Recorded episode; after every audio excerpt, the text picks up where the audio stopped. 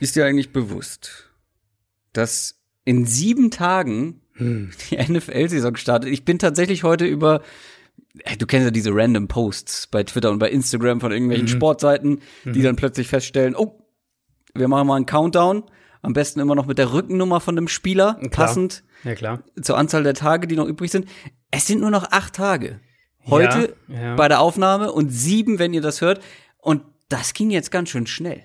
Ja, ich meine, also wir haben ja heute ein Mailbag, das ist ja kein Geheimnis. Und da haben wir ja auch noch Fragen oder zumindest eine Frage in der Richtung. Und ähm, ich glaube wirklich einfach, dass dieses Fehlen der Preseason, mhm. auch wenn wir ja alle immer sagen hier und ja jetzt auch, nie, also glaube ich, wenige Leute zumindest die Preseason wirklich komplett aufmerksam schauen und so weiter, aber einfach dieses, du hast irgendwie jede Woche Spiele, bevor es dann losgeht für vier Wochen. Das bringt einen so ein bisschen in diesen Rhythmus rein und das äh, ja. ist irgendwie so ein bisschen so ein Kaltstart dieses okay, Jahr. Wir einigen uns auf eine Woche Preseason. Also damit Einfach um reinzukommen. Ja, absolut.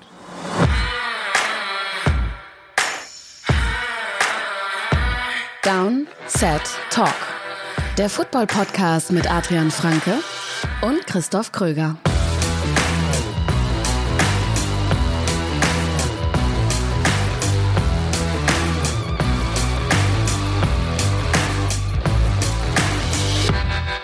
Donnerstag, 3. September 2020.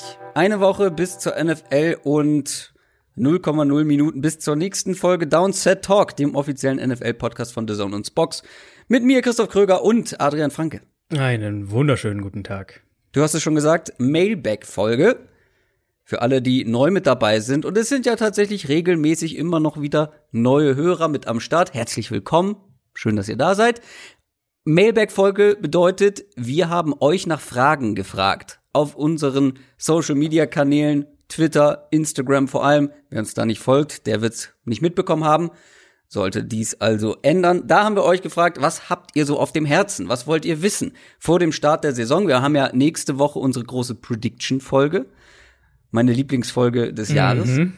Aber was ihr ansonsten noch so von uns wissen wollt, beziehungsweise was euch interessiert, da haben wir wieder eine schöne Sammlung zusammen. Adrian hat sie wieder alle durchforstet, die guten wie auch die schlechten Fragen, die wir schon zigmal beantwortet Fragen, ja, haben. Es gibt keine schlechten. Nee, also das, ist, das sagen wir irgendwie immer, aber es gibt wirklich sehr, sehr deutlich überwiegend gute Fragen. Ja, aber es gibt schon so ein paar, ich muss jetzt mal Bad Cop spielen, schon so ein paar, wo du denkst, okay, du hast die letzten, du hast nicht so viele Folgen gehört. Oder du hast sie nicht zu Ende gehört, yeah, weil ich denke mir so, yeah okay, wollen wir jetzt wirklich, mir fällt jetzt kein gutes Beispiel ein, aber wollen wir jetzt wirklich noch das Wide Receiver Core durchkauen und wie die Offseason von Team XY war? Dafür machen wir die, die äh, Previews, klar, die Division ja, klar. Previews. Die gibt's ja. immer auch, klar. Aber wir haben, also, wir haben, ich meine, wir haben ja in aller Regel so viele gute Fragen, dass ich meistens noch eine Bonusfolge mit den Fragen, die wir nicht mehr in die Folge packen konnten, ähm, im Nachhinein mache. Also in dem, in diesem Sinne Ist eher das noch eine Ankündigung. Dank. Ich habe mir schon einige rausgeschrieben. Ich weiß nicht, ob ich es schaffe, weil wir jetzt auch noch College aufnehmen, äh, Jan und ich, äh, beziehungsweise wenn ihr es hört, heute Abend, am Donnerstagabend. Und ja, äh, ja wird ein bisschen, eng, aber wenn ich es schaffe, dann mache ich es auf jeden Fall noch. Ja, die Donnerstagabende werden bei dir jetzt eh so ein bisschen äh, Das stimmt, ja. Zeitlich intensiver. Das stimmt, ja. Das, äh, ich habe es auf Twitter ja schon gepostet, dass ich jetzt. Du denkst immer auch alle, dass alle Menschen bei Twitter sind. ja, ja. Das, eine ganz kleine, so. eine ganz kleine Zahl ist bei Twitter, glaube ich, von unseren Hörern. Ja, Instagram sind, sind äh, tatsächlich äh, wahrscheinlich mehr. Ähm, nee, genau, ich habe ähm, jetzt das verkünden dürfen. Das war sehr lange in der Schwebe, was aber vor allem tatsächlich mit meinem eigenen Kalender zusammenhing. Aber ähm, genau, ist jetzt offiziell, dass ich die Donnerstag-Nachtspiele fix äh, beide Zone kommentieren werde mit Martin Pfanner meinem geschätzten Kollegen, mit dem ich letztes Jahr ja auch schon recht viel kommentiert habe. Also wer die NFL auf The Zone schaut, wird uns sicher ein, zwei Mal auch schon gehört haben ähm, letzte Saison und das sind wir jetzt als fixes Team wirklich. Da freue ich mich auch extrem drauf, weil ich kann das wirklich, also ich komme eigentlich mit allen Kommentatoren, Kollegen gut aus, aber es ist einfach ein Vorteil, wenn man immer den gleichen dabei hat. Ja. Und das, das, merkst du halt einfach selber, wenn du, ähm, wenn du halt so eine Chemie entwickelst und wenn du einfach dann ja. besser abschätzen kannst, was der andere plant.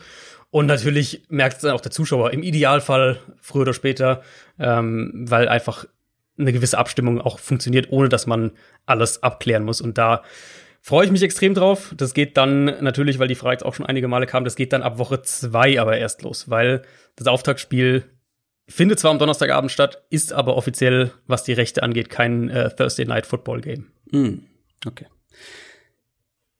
Den Pfanner hatten wir noch gar nicht zu Gast hier im Podcast. Fällt mir gerade auf. Nee, das haben wir über diesen Sommer versucht gehabt, aber Mhm. das war terminlich schwierig, aber ja, das werden wir mit Sicherheit Der nachholen. viel beschäftigte Mann. Ja, Der, absolut. der, der interessiert sich einfach viel zu doll für Eishockey. Das, Ja, ähm, das ist richtig. Kann ich nicht, das kann ich nicht verstehen.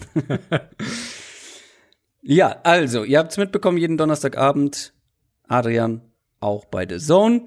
Zusätzlich ist diese Woche auch noch so einiges bei uns passiert äh, in Sachen Content. Es gibt eine neue Folge Royal Fumble auf unserem YouTube-Kanal, den gerne abonnieren, gerne das Video anschauen und liken. Ähm, zu den Fantasy-Sleepern, also wenn ihr kurz vor eurem Draft seid, geht ja jetzt gerade in dieser Woche dann so richtig rund. Also ich habe noch drei Drafts diese Woche, glaube ich. Habe ich noch drei? Kommt hin. Ähm, plus, wir haben den Hörerliga-Draft schon gehabt. Mhm. Da haben wir einen Livestream gemacht am Montag. Den könnt ihr euch, wenn ihr Bock habt, noch mal im Real Life anschauen. Aber da waren wirklich sehr, sehr viele Leute mit dabei. Ähm, so konstant eigentlich 500 Leute. Das hat mich echt überrascht. Vor allem, weil wir technische Probleme hatten. Ich hoffe, die haben wir kommenden Montag nicht mehr, denn da draftet die Fantasy Football Bundesliga. Also die zwölf, die am Ende den ersten deutschen Fantasy Football Meister, deutschen Meister küren, kann man so sagen, glaube ich. Ich glaube schon, ja. Ähm, das werden wir auch live übertragen. Ich werde das Ganze kommentieren. Ich weiß gar nicht, ob du dabei bist, Adrian. Das weiß ich auch noch nicht, ehrlich gesagt. okay, Also, da, dann, dann liegt's daran. Ja, es ist, ja, nee, genau. Ich habe dir auch, also ich weiß es wirklich noch nicht, weil, ähm, also es ist bei mir wirklich so, sobald halt die Saison losgeht, ähm, wird's wild und muss man immer schauen, was dann wie zusammenpasst. Aber wenn ich es schaffe, dann bin ich auf jeden Fall dabei mit, äh, mit natürlich mit geballter Fantasy-Expertise, ist ja klar. Absolut.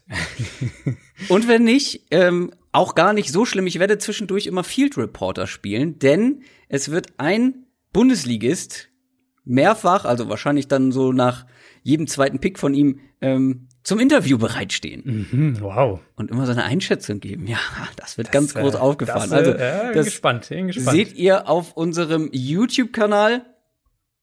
Und dann noch ein klitzekleiner Hinweis, bevor wir dann endlich loslegen können. Wenn ihr auf www.downsettalk.de slash fantasy-bundesliga geht, da haben die Macher dieses, dieses Universums der Fantasy Football Bundesliga eine eigene Homepage zusammengeschustert. Und die ist wirklich sehr cool. Ihr könnt alle Tabellen aller Ligen einsehen, die aktuellen. Und was ich besonders cool finde, wir haben einen eigenen Average Draft Position Hm. Simulator ist das falsche Wort. Ähm, weiß ich nicht, wie man das nennt. Auf jeden Fall seht ihr von allen Drafts, die in dieser ganzen, in diesen über 90 Ligen stattgefunden haben, seht ihr die Average Draft Positions der einzelnen Spieler und was ich besonders cool finde, auch die Top 5 Reaches, die da getätigt worden sind anhand der Average Draft Position. Also guckt da gerne mal rein. Ähm, ist wirklich richtig cool geworden. News aus der NFL. Gibt einige. Und auch ein paar spannende, wie ich finde, zum Beispiel wird bei den Jaguars ordentlich aufgeräumt. Die befinden sich jetzt letztendlich oder endgültig vielmehr im Umbruch. Yannick Ngakwe ist tatsächlich endlich mal getradet worden und ist jetzt bei den Vikings gelandet. Ja, endlich, das trifft eigentlich ganz gut. Ich meine, wir haben alle, wir wussten alle, dass er weg will. Wir haben alle ähm, lange drauf gewartet, so gefühlt bei Jaguars Previews oder wenn man auf die Jaguars vor der Saison jetzt geschaut hat, da konnte man ihn ja eigentlich schon so fast ein bisschen ausklammern, weil gefühlt war irgendwie klar, dass der da nicht spielen wird. Ähm, dementsprechend hatte Jacksonville natürlich auch kaum Leverage, plus die, die vertragliche Situation. Franchise Tag, sprich, du kannst keinen langfristigen Deal mit ihm jetzt aushandeln als Team. Limitiert natürlich den, den Trade Value und der Preis spiegelt es auch so ein bisschen wider. Es ist ein äh, Zweitrunden-Pick plus ein Conditional Fünftrunden-Pick, der ein Viertrunden-Pick wird, falls er äh, dieses Jahr direkt in den Pro Bowl gewählt wird und ein Drittrunden-Pick wird, falls er in den Pro Bowl direkt gewählt wird und die Vikings den Super Bowl gewinnen. Also wahrscheinlich reden wir von einem Zweit- und Fünftrunden-Pick, wenn wir jetzt mal realistisch sind, vielleicht Zweit- und Viertrunden-Pick. Was wirklich krass ist an der Geschichte, ist, dass Yannick Ngakwe auf eine ordentliche Stange Geld verzichtet, um Jacksonville zu verlassen, weil das ist ein interessante, äh, interessantes ähm, vertragliches Beiwerk, was ich so auch nicht wusste, aber man darf mit einem Spieler, der den Franchise-Tag erhalten hat, einen neuen Vertrag aushandeln zu bestimmten Konditionen.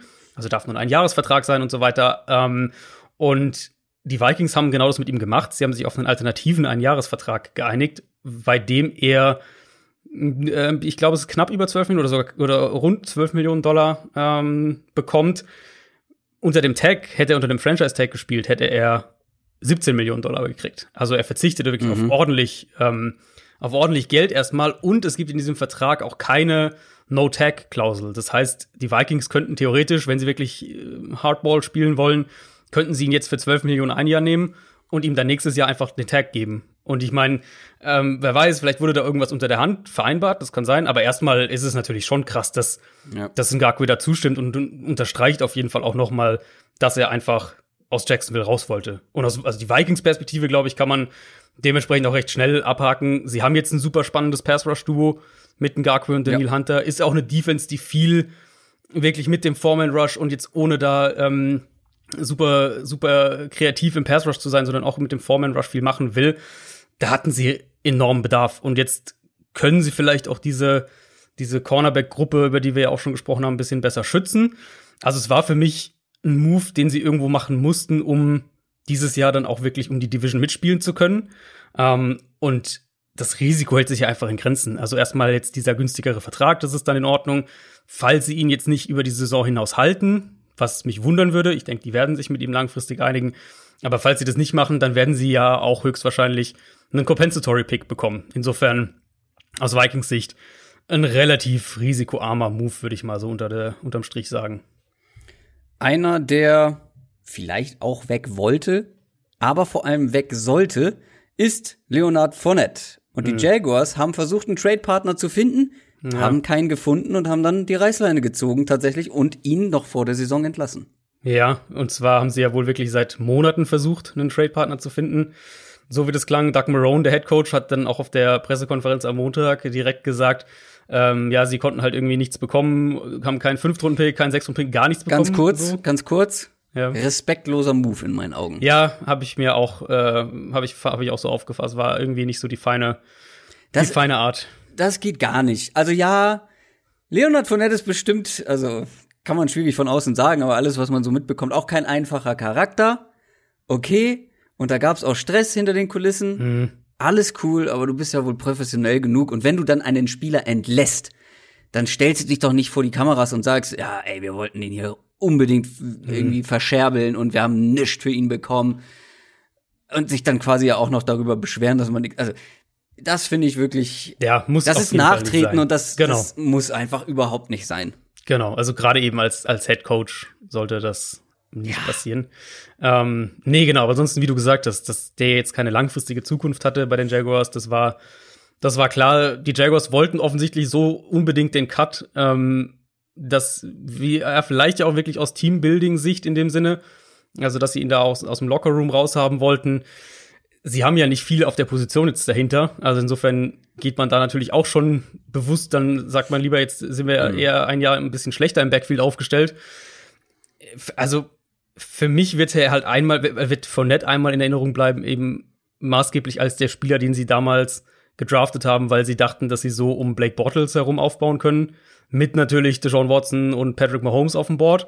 Ähm, und dann eben Fournette, muss ich auch ehrlicherweise selbst sagen, als ein Spieler, der halt das, was man sich von ihm erhofft hatte, als er aus dem College kam. Also selbst wenn wir jetzt mal Running Back, Value und so weiter, wenn das erstmal ausklammern, aber einfach das, was man von ihm als Running Back Typ erhofft hatte, einfach auch nie erfüllen konnte in der NFL. Also ja, der, der sollte also Derrick Henry artig durch genau. die Defenses walzen. Genau, also wenn ihr auf meinen, wenn ihr ganz weit zurück scrollt in meinem Twitter Feed oder das irgendwie sucht, dann werdet ihr noch vor dem Draft damals werdet ihr noch äh, Twitter Posts von mir finden, wo ich wo ich die halt analysiert habe und gesagt habe, das ist ein, ein, unfassbar überragender Runner und in der Rolle wird der auch wirklich, äh, glaube ich, dass der, dass der ein richtig guter Running Back in der NFL sein kann. Natürlich eben mit dieser gewissen Eindimensionalität, aber das eben können, eben wie du gesagt hast, so dieser Derrick Henry Vergleich und das wurde er ja nie, nie ansatzweise. Also selbst in den produktiven Jahren, statistisch produktiven Jahren, war er das ja einfach nicht. Und Jacksonville, die Perspektive, um das vielleicht noch abzuhaken, da ist ja völlig klar, wo die Reise hingeht. Die haben jetzt schon zwei Picks in der ersten Runde, zwei Picks in der zweiten Runde ähm, dann einen in der dritten und zwei in der vierten Runde nächstes Jahr, plus diesen Conditional, ja. was auch immer das dann von den Vikings wird. Also die Ausrichtung ist ganz klar ein Kader, der im, im ähm, im kompletten Umbruch ist. Und jetzt hast du ein Jahr, um Minshu einigermaßen zu bewerten und gegebenenfalls dann die Munition, um eben sich einen Quarterback im Draft zu holen nächstes Jahr. Ganz kurz, um das Fournette-Thema abzuschließen. Wohin geht er denn jetzt? Weil er ist ja jetzt durch den, den Waiver durch. Ja, Man hätte ihn ja. ja picken können. Mhm. Hat kein Team gemacht. Jetzt ist er offiziell Free Agent. Genau, das heißt, wir können auch, ähm, also hat kein Team gemacht, weil niemand dann den Vertrag dementsprechend, weil dann müsste den Vertrag ja übernehmen, finanziell gesehen. Das heißt, der wird wahrscheinlich einen sehr, sehr günstigen Einjahresvertrag unterschreiben. Ich schätze mal, das wird irgendwie so, weiß nicht, ein Jahr, zwei Millionen oder irgendwie sowas sein. Also es wird, wird nicht viel Geld sein. Ähm, also die, das einzige Team, was ich jetzt häufiger schon gehört habe, sind die Patriots. Das ist so das eine Team, was ich häufiger gehört habe und wo ich es mir zumindest in der Theorie auch vorstellen könnte. Ähm, wir alle wissen, Sony Michel ist jetzt nicht unbedingt für seine, für seine äh, Durability bekannt. Und die Patriots werden wahrscheinlich eine Power-Run-Offense aufs Feld bringen. Wenn sie Cam Newton so einsetzen, auch eine, wo der Running Back ähm, viele Yards vor, äh, vor dem ersten Gegnerkontakt bekommt, was Fournette ja auch braucht, weil er muss ja eben diesen Speed aufnehmen. Das ist ja eines der Probleme eben. Ähm, ja, das ist so ein Team, was ich jetzt mehrfach gehört habe. Ansonsten, egal wo er hingeht, wird er in so eine Backup-Rolle reinrutschen. Ja, ich habe von den Chiefs gehört. Das, also, das, Das finde ich halt- gar nicht passen. Nee, ich meine, von der, von der Depth Chart in Kansas City, wenn man sich das anschaut, klar, die haben jetzt nicht viel hinter Clyde Die haben vor allem keinen, die haben vor allem wirklich auch keinen Short Yardage Runner, Genau. der mal, also Clyde Edwards Hilaire ist ja, der kann alles gut, aber das ist, glaube ich, seine Schwäche. Dann so diese paar Yards irgendwie rausbulldozern. Aber ich weiß halt nicht, ob du den, ob du diesen Back-Typ in dieser Offense überhaupt brauchst. Das ist wäre also die Frage. Also nicht nur, weil sie den Ball viel werfen und so weiter, mein, sondern du kennst auch mein altes Motto.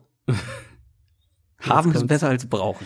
das ist richtig, ja. Ja, und wenn du ihn halt für zwei Millionen haben kannst, von mir aus, dann sind halt als deine Nummer zwei Peanuts, äh, Peanuts. irgendwie auf die, auf die Bank da. Aber selbst, also diese Offense ist ja, wenn wir jetzt nur aufs Run-Game schauen, sind die ja auch unheimlich gut darin, gegen leichte Box laufen und, und haben eher so, ich würde jetzt eher sagen, der explosive Back ist dann eher so vielleicht der Runner-Typ in dieser Offense. Ja, so richtig den, den Fit vom Scheme sehe ich da jetzt auch nicht so wirklich. Kommen wir zu einem deiner My Guys. Ah, Ja. Der einzige Defensive My Guy, den wir mit dabei hatten. Derwin James, letzte Woche noch My Guy von Adrian, diese Woche Saison aus. Ja, ich meine, ich habe letzte Woche ausführlich drüber gesprochen, was für einen Value der hätte in dieser Defense und äh, ja, wie sehr ich mich auch gefreut hätte, ihn spielen zu sehen. Ich glaube, der hätte eine legitime Chance gehabt, Richtung Defensive Player of the Year zu gehen, wenn der eine Saison gespielt hätte, eine ganze. Es ist eine Meniskusverletzung. Ähm, am Anfang gab es noch Hoffnung, dass so ein leichter Eingriff reicht und er vielleicht nur ein paar Wochen fehlt. Aber es wird jetzt eine größere OP sein, auch mit der langfristigen Gesundheit wohl im Hinterkopf. Er wird sechs bis acht Monate fehlen. Ja, also wenn er fit ist, ist er für mich potenziell oder kann er potenziell der beste Safety der Liga sein.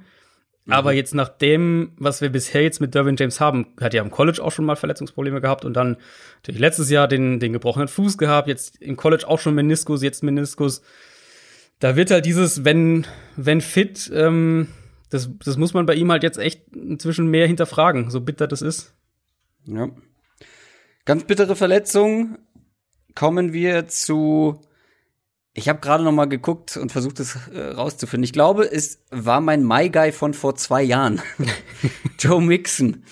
Ähm, der hat seinen Vertrag bei den Bengals verlängert. Ja, ja, das kam auch ein bisschen überraschend vom Ja, Timing. auch hatte ich ziemlich so- leise. Ja, hatte ich zum Timing her irgendwie nicht direkt erwartet. Ich ke- kenne noch nicht alle Details, es sind aber vier Jahre, 48 Millionen, äh, 10 Millionen Signing-Bonus. Das ist eigentlich ein relativ moderater Running Back Deal, wenn wir uns die Spitze des Marktes mal so anschauen. Also ähm, 12 Millionen im Jahr ist ja deutlich unter dem, was, was McCaffrey und auch davor Zeke Elliott als, als Messlatte dahingelegt haben. Ja. Der Signing-Bonus, der niedrige, gibt dir auch Flexibilität, nochmal irgendwas umzustrukturieren, wenn das nötig sein sollte. Also, nicht falsch verstehen, ich finde 12 Millionen mit dem, wie der Cap sich jetzt entwickeln wird über die nächsten Jahre, für den Running Back immer noch viel Geld. Aber wenn man eben schaut, wie sich die Top-Verträge auf der Position entwickelt haben und du hast einen Running Back, der alle drei Downs spielen kann, So. plus einen Quarterback auf seinem Rookie-Vertrag, was dir natürlich finanziell auch Spielräume gibt. Ich glaube, das ist voll okay für beide Seiten, ehrlich gesagt. Und der sich wirklich in bescheidenen Umständen also der in bescheidenen Umständen so gut gespielt hat, Mhm. kommt ja auch noch irgendwie dazu. Aber der wichtigste Punkt ist, glaube ich, dass er alle drei Downs spielen kann. Der kann auch Genau, wirklich ja. ähm, den Ball fangen und damit was anstellen und auch ein paar Routes laufen. Sehr spannend. Ich habe noch mal geguckt. Joe Mixon Tatsache. My Guy 2018 fühlt sich sehr lange her an. Kommen wir zu einem anderen Running Back. Der hat seinen Vertrag noch nicht verlängert. Elvin Kamara. Da ging einiges ab diese Woche. Und zwar Ja. am Montag, als wir gedraftet haben, kam gerade die Meldung, Ja. vielleicht gibt's einen Holdout. Ja, dann wurde er im Draft ein bisschen später gepickt bei Fantasy. Dann gab's jetzt aber auch schon wieder Meldungen, dass das alles gar nicht so dramatisch ist und man sich wahrscheinlich eher bald als spät einigt.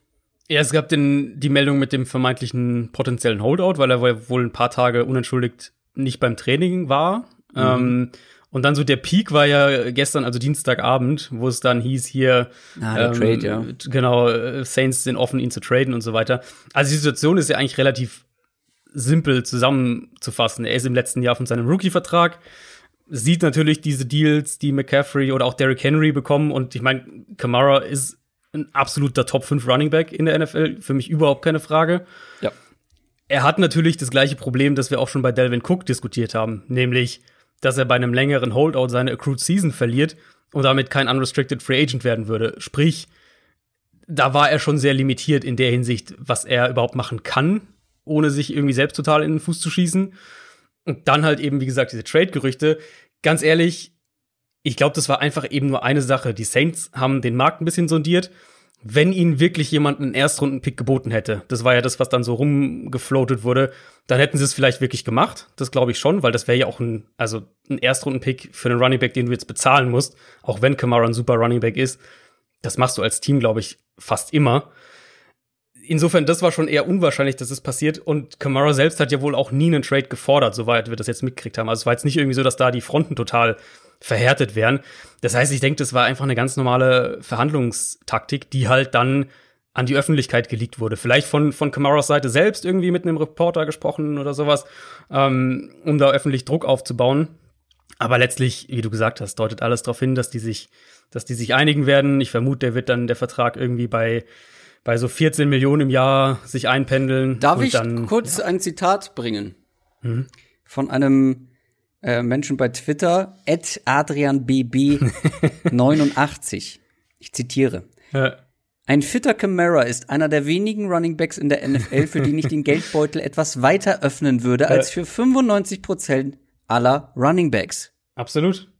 Ja, absolut, weil er halt einfach ein, ein Running Back ist, der als Receiver wirklich einen Unterschied macht. Also du hast ja Running Backs, die den Ball fangen können, wo du aber sagst, es ist halt so ein bisschen Volume und er ist da jetzt irgendwie nicht völlig unbrauchbar. Ja. Aber Kamara ist ja einer, der halt als Receiver wirklich einen Unterschied machen kann. Ja. Ich find's nur gut. Ich wollte das nur hier mal, Ja, das hat dir gefallen. Ja, das, das, das äh, nur mal festhalten. Da habe ich mich, da musste ich schmunzeln. Ja, habe ich auch viele Antworten dazu gekriegt. Äh, Positive? Überraschte, würde ich vielleicht eher sagen. Ich bin davon gar nicht überrascht, weil wenn man dir zuhört, weiß man das eigentlich, dass genau so ein Back wie Ja, Alvin Kamara ja. so ein Back ist, wie du ihn gerne im Also, Team hättest. ich meine, letztes Jahr war er natürlich angeschlagen und so weiter, aber vor zwei Jahren war das halt der beste Running Back in der NFL für mich. Ja, fair. Kommen wir zu weiteren Verletzungsmeldungen. Da hätten wir zum einen Mike Williams von den Chargers. Ja, äh, er erwischt jetzt irgendwie so ein paar Receiver, gell? Also Mike Williams, wir wissen noch nicht so richtig, was, was los ist. Also Schulter soll es sein, Schlüsselbein ist wohl nicht betroffen, wird aber den Saisonstart äh, wohl verpassen, könnte so Richtung Woche zwei, drei gehen, dass er wieder zurückkommt. So die grobe Prognose. KJ Hill Time. Nein, Ja, ich meine, viele Receiver, Slot, ne? viele Receiver haben sie ja, aber nicht Nee, die Chargers. Also da ist er echt dünn dann hinter, hinter Keenan Allen und Mike Williams. Spielen einfach die ganze Zeit nur noch mit Slot-Receiver, mit Keenan Allen und KJ Hill. ähm, bei den Eagles, ja, letztes Jahr schon solche auf der Position Oh, und jetzt ja. First-Round-Pick Jalen Rager könnte auch erstmal eine Weile ausfallen. Ja, vom Timing her wahrscheinlich ähnlich, oder klingt so, als wäre es relativ ähnlich wie Mike Williams, also so Richtung Woche drei war jetzt so mein letzter Stand, ist auch Schulter. Er ist natürlich als, als Rookie-Receiver ist natürlich doppelt bitter und ich meine, die Eagles, äh, die Eagles sind halt echt schon wieder gebeutelt. Die haben jetzt einfach schon wieder zwei O-Line-Starter verloren, mit jetzt Andre Dillard auch noch dazu, dem Left Tackle. haben auch in der, in der Defense auch schon, auch schon Verletzungen. Will Parks hat sich jetzt gerade auch noch verletzt. Also die sind schon wieder irgendwie gut mit dabei, was, was äh, Verletzungen angeht. Vielleicht auch irgendwie ein strukturelles Problem. I don't know. Ich weiß nicht, wie sehr. Also, es ist schon, schon auffällig, dass so Ja, zwei Jahre hintereinander ja. wirklich so viele Spieler. Gut, bei, bei Rager war es natürlich, so wie ich das mitgekriegt habe, war es ja echt eine absolute Freak und wie viel Pech kann man haben Geschichte, weil ja irgendwie Carson Wentz äh, ein, zwei Tage nicht trainiert hat oder nicht, oder zumindest nicht mit den, nicht äh, voll trainiert hat. Und dann hat Jalen Hurts eine Interception geworfen im Training und Rager hat beim Versuch, Ah, ja, den, den Intercept, den, den Verteidiger den Ball abgefangen hat, zu tackeln, hat er sich die Schulter verletzt. Also ich meine, wie viel Pech kannst du halt bitte ja, haben? Das ist ja, Das ja. Gute für, das Gute für Jalen Rager ist, die Eagles brauchen ihn so sehr, dass er selbst als Rookie relativ schnell wahrscheinlich wieder reingeschmissen Ja, wird, wenn er fit ist. das, das auf jeden Fall. Ja, du hast halt jetzt schon wieder die Situation wie eigentlich letztes Jahr, weil Marquise Goodwin hat ja den, den Opt-out gewählt. Rager fällt jetzt erstmal aus. Wenn jetzt Deshaun Jackson den irgendwie fehlt, aus irgendeinem Grund, dann hast du genau das gleiche Problem wie letztes Jahr, obwohl sie so viel ähm, für die Tiefe gemacht haben. Da muss man dann mal schauen, ob so irgendwie so ein John Hightower, der, der Fünftrunden-Pick, ob der da vielleicht dann einspringen kann, zumindest vorübergehend. Und die Giants haben tatsächlich doch noch mal was für ihre Defense getan und einen der besten verbliebenen Free Agents. Ich wusste gar nicht mehr, dass er auf dem Markt ist. Aber gut, Logan Ryan ist jetzt in New York gelandet. Ja, und auch für gar nicht so wenig Geld. Ein Jahr 7,5 Millionen Dollar. Das ist ähm, für Anfang ordentlich. September ist das echt ein ordentlicher Deal. Ähm, ja, Vermutung liegt natürlich irgendwo nahe, dass es eine Reaktion auf die, auf die Verletzung von, von Xavier McKinney sein könnte.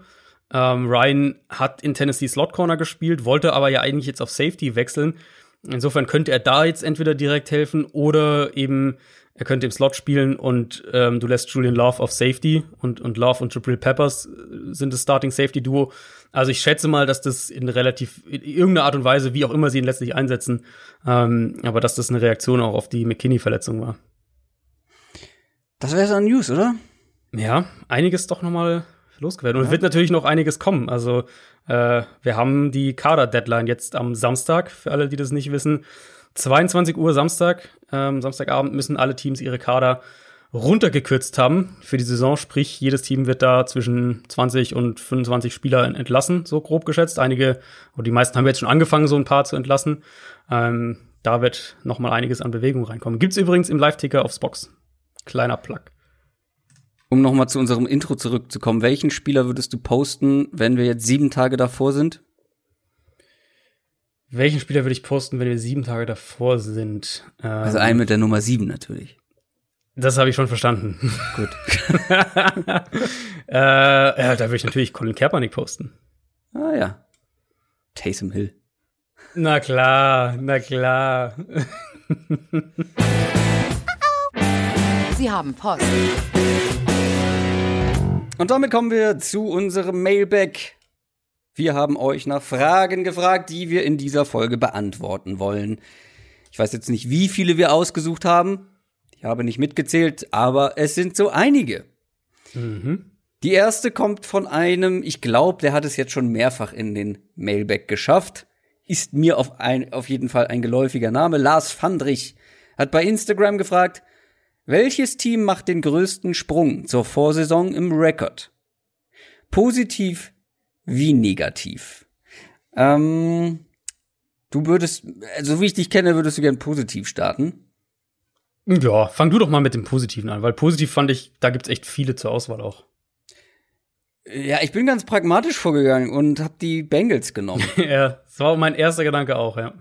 ja, ich bin dann dabei geblieben, weil also ich bin halt so durchgegangen, habe geguckt, okay, wie viel mehr Siege traue ich denn zu? Und es gibt, ich glaube, es gibt wenig Teams, denen ich plus vier Siege zutraue. Mhm.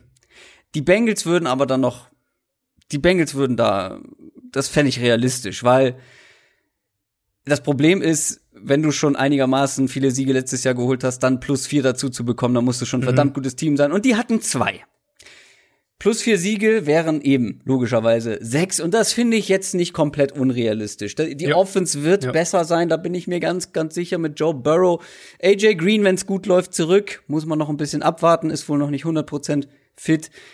Ähm, dann hast du mit einem Tyler Boyd, der eine gute Connection jetzt schon zu Burrow haben soll, dahinter auch auf Wide Receiver, äh, ja, Pick ein aus drei, ne? Tate, äh, Higgins natürlich, mhm. ähm, Ross, dann hast du Mixon im Backfield, dann kommt an der Offensive Line Jonah Williams zurück. Also auch ein, äh, ja, ein hochgelobtes Talent aus dem College, was jetzt die erste Saison komplett aussetzen musste. Die Defense, ja gut, die wird wahrscheinlich immer noch irgendwo im unteren Drittel zu finden sein, aber vielleicht leicht verbessert äh, mit den Neuzugängen, die sie haben äh, auf Linebacker. Ein, zwei Rookies, vielleicht, vielleicht schlägt sich da einer richtig gut von. Also ich finde plus vier Siege bei den Bengals wirklich nicht komplett aus der, aus der Luft gegriffen.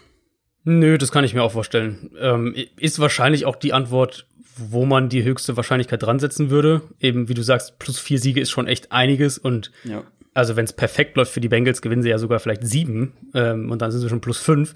Also insofern, solange man halt glaubt, dass Burrow wirklich auch als Rookie hinter einer immer noch wackeligen Line ähm, eine, eine er wird gute, seine Probleme gute, haben, gar keine genau, Frage. Aber ich glaube genau. einfach, dass sein individuelles Talent und vor allem seine, seine Fähigkeit, mit Druck oder unter Druck noch was zu kreieren, was er ja auch bei LSU, obwohl mhm. da die Line natürlich viel besser war, aber da hat man ja auch gesehen, wie er eben noch er aus kann, Broken ja. Plays einiges rausholen kann und das war ja. jetzt eben nicht die Stärke von Andy Dalton.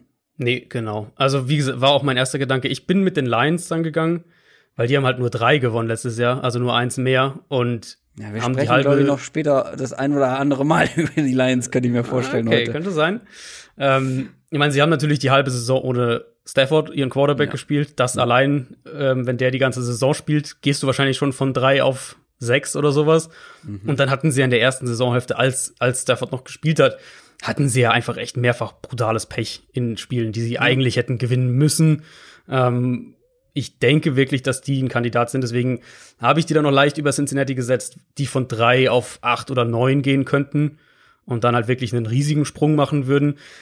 Aber ich finde, es gibt ein paar Kandidaten, die so in diese plus vier Kategorie fallen könnten. Ich habe mir Dallas noch aufgeschrieben, weil die waren 8 und 8 letztes Jahr und ich kann mir die absolut bei 12 und 4 vorstellen.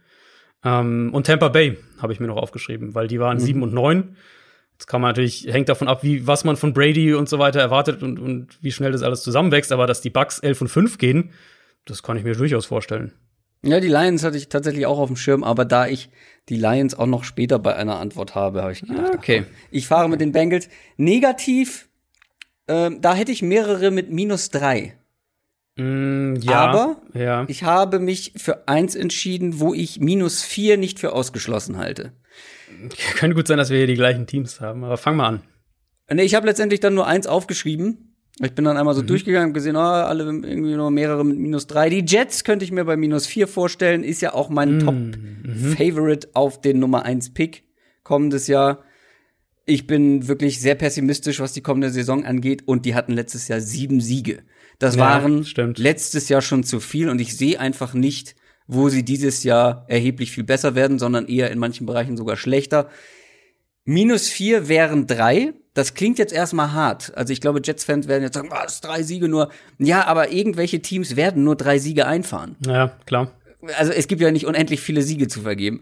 Ähm, und ich halte es eben nicht für ausgeschlossen, gerade jetzt auch noch mit dem Abgang ihres besten Defense-Spielers. Mhm. Die Jets sind für mich eben so ein Kandidat für minus vier und deswegen noch leicht vor den anderen, wo ich mir minus drei auch gut vorstellen kann. Ja, also minus, ich finde auch minus drei gibt's echt einige. Ich meine, Packers haben wir oft genug besprochen, 13 und 3 letztes Jahr. Das war eigentlich halt letztes Jahr schon eher so ein 10-11-Siege-Team. Auch die Insofern, hätten minus vier bei mir gehen können, aber. Ja, ja also ich könnte ich mir auch. Jetzt, ja, wollte, wollte nicht den, den Hass aufziehen. ähm, Nee, also ich könnte mir durchaus vorstellen, dass die, oder ich finde, zehn Siege für die Packers ist eine sehr realistische Prognose. Dann genau. wären sie ja schon minus drei. Aber ich finde, das kann man auch echt für San Francisco argumentieren. Die waren auch mhm. 13 und 3 mhm. letztes Jahr. Genau. Und ähm, ich kann mir durchaus auch vorstellen, dass die auf zehn runtergehen. Absolut. Insofern ähm, finde ich, die beide wären so ein Kandidat. Ich habe mir ja, für wen hast du dich denn jetzt entschieden? Du sollst genau. jetzt nicht alle nennen, ne? Ja, genau, nee. ich habe mir am Ende mal ähm, ganz unkreativ die Jaguars aufgeschrieben. Ja. Weil weißt du noch, wie viele Spiele die letztes Jahr gewonnen haben? Sieben, oder? Auch? Sechs. Sechs Spiele Sechs. haben die letztes Jahr gewonnen. Und dass die minus vier gehen, das kann ich mir durchaus vorstellen. Boah, das ist aber hart. Ja, zwei Siege. Ich meine, die Bengals hatten auch nur zwei Siege letztes Jahr. Ja, stimmt. Stimmt, ja. Die habe ich, die hätte ich auch, das wäre, glaube ich, auch so eins meiner minus drei Teams gewesen. Hm. Ich glaube, ah, ich weiß nicht. Ich habe das Gefühl, da ist in der Offense dann noch ein bisschen gut. Ohne Fournette wird da auch eher jemand starten, der nicht so viel Erfahrung mitbringt. Und vielleicht ja, auch nicht halt so neue Talent. Offense, ja. neue, neue Coordinator, die Defense das Ding wird ist, von Rookies mehr oder weniger mitgetragen werden. Wir kommen nachher noch zu einer Frage, wo der Schedule eine gewisse Rolle spielt. Und mhm. da habe ich gesehen, dass die Jaguars zumindest zu Beginn ein machbares Auf Auftaktprogramm haben und vielleicht da den einen mhm. oder anderen Sieg holt, holen, den sie oder den wir ihnen jetzt vielleicht nicht so zutrauen. Aber aber ich glaube, das sind so die Teams. Ne? Also du hast halt die, die letztes Jahr ähm, oder die letztes Jahr sehr gut waren und eben vielleicht ein bisschen Overachiever waren und ein bisschen runterfallen könnten, aber halt dann immer noch vielleicht zehn, zehn gewinnen. Und dann die, die sich um den Nummer 1 Pick letztlich vermutlich, man weiß es ja nie, vermutlich streiten werden mit Jets und, und, und Jaguars. Patriots wären logischerweise auch ein Kandidat, übrigens. 12 und 4 letztes Jahr, die könnten durchaus auch auf 8 und 8 fallen. Lukas Schmidt 1904 hat eine Frage gestellt, die mir eigentlich zu konkret ist, aber wir haben uns was überlegt. Und zwar hat er gefragt, haben die Panthers ein Top 5 Receiver Trio dieses Jahr? Wir haben uns gedacht, dann lass uns doch ein Top Receiver Trio Ranking jeder für mhm. sich machen und gucken, ob die Panthers damit drin sind. Wir haben jetzt gesagt, Top 3 machen wir mal ein Ranking, aber so wie ich dich kenne, hast du sowieso eine Top 10 gemacht. Und dann werden wir wissen, ob du die Panthers mit drin hast. Ich habe mir aber der Übersichtlichkeit halber auch alle, die mir so eingefallen sind, aufgeschrieben, um mal zu gucken, wo die Panthers dann letztendlich landen mhm. würden. Ich bin sehr gespannt. Wollen wir, wollen wir erst sagen, wo wir sie haben, oder wollen wir erst die Teams nennen, die wir in der Top 3, Top 5, was auch immer haben? Lass uns erst sagen, wen wir, nee, wo wir die Panthers haben. Ja, das finde ich okay. gut. Ich okay. habe sie tatsächlich, ah, ja, es ist schwierig. 5, 6. Eigentlich möchte ich oh, sie auf okay. einen geteilten fünften Platz setzen. Mhm. Aber ich glaube, sie rutschen dann doch noch auf Platz 6. Aber ich bin gar nicht so pessimistisch bei diesem Trio. Also es ist ja immer die Frage, ne? Wie, ja, ja, wie ja, hoch gewichtest du dann diesen dritten Spieler? Genau, wir haben, wir haben darüber gesprochen, wenn du halt äh, ein extrem Teams, es gibt ja einfach Teams, die haben super du Duos und äh, da kommen wir ja dann gleich noch zu, genau. Wenn halt das Duo so stark ist, dass du, also kann das Duo sozusagen stark genug sein, dass der dritte gar nicht so schlecht sein kann sozusagen, dass sie dann als Trio hinter das Panthers Trio Ja, das ist fallen. ganz schwierig, ganz schwierig. Ja, also Aber ich habe sie, ich habe sie auf acht. Ich kam auf acht am Ende. Ja, kann ich auch nachvollziehen. Bei mir sind Platz fünf bis sechs, sieben. Ja, ich habe auch nur acht aufgeschrieben, ehrlich gesagt. Äh, ist alles sehr eng beieinander. Ich habe viele hm. Duos dann gleich schon mal ausgeschlossen. Ja, Ein Duo hm. würde da oben noch mit drin landen. Hm. Ähm, aber sag doch mal deine Top 3. Ähm, meine Top, also ich habe an Oder willst du oben anfangen? Komm, fang oben an. Äh, mit der 1 anfangen? Ja. Ja, okay.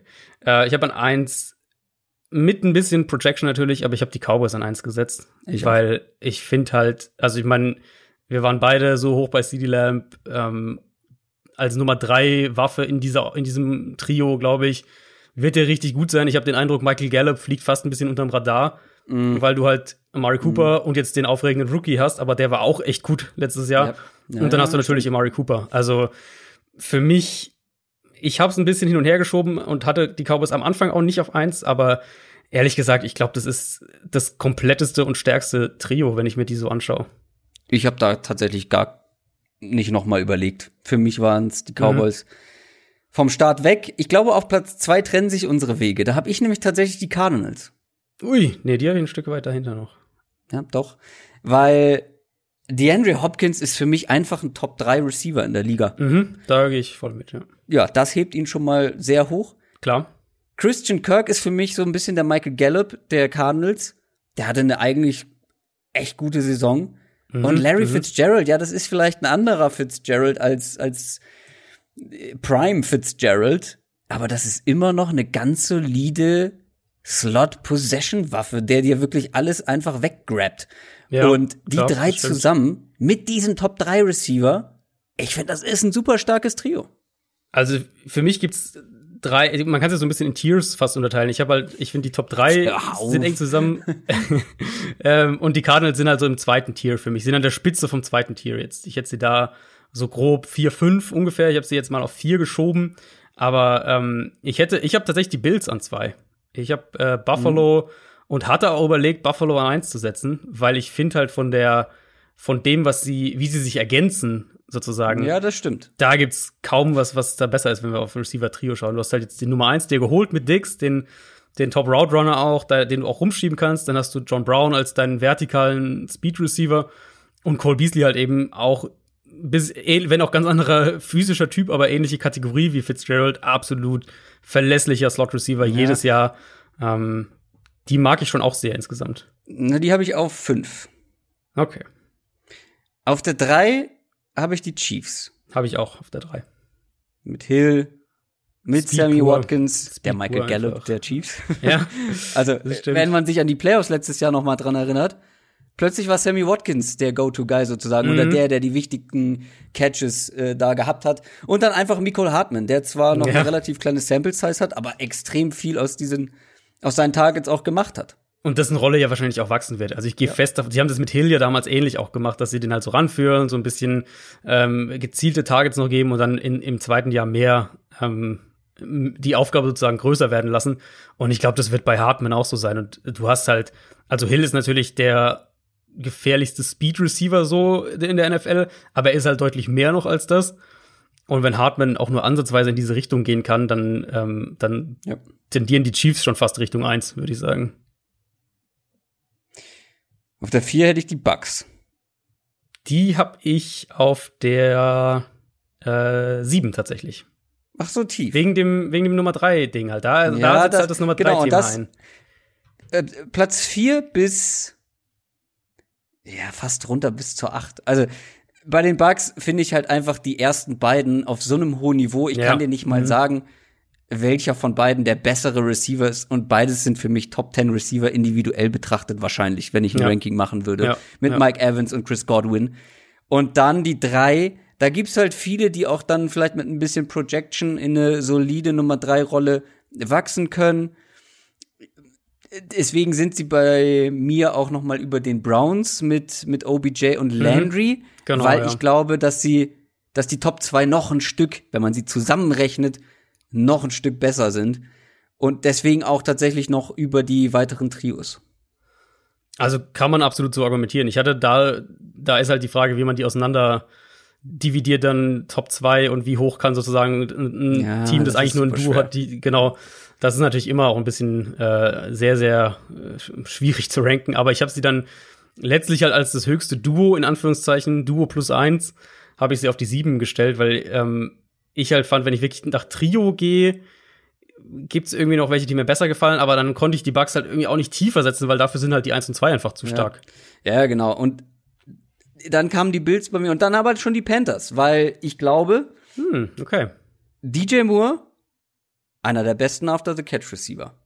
Mhm. Robbie Anderson, einer der besten Deep Threats der letzten Jahre in der NFL, finde ich. Mhm. Und Curtis Samuel, eine, ja, Allzweckwaffe eigentlich irgendwie, mit der du auch äh, viel anstellen kannst. Die ergänzen sich super in meinen Augen und deswegen habe ich sie relativ hoch. Also sag jetzt noch mal kurz, wen du alles vor den Panthers hast. Ich glaube, weil uns äh, gerade völlig verwirrt alle. Bills, Bucks, Chiefs, Cardinals und Cowboys. Okay.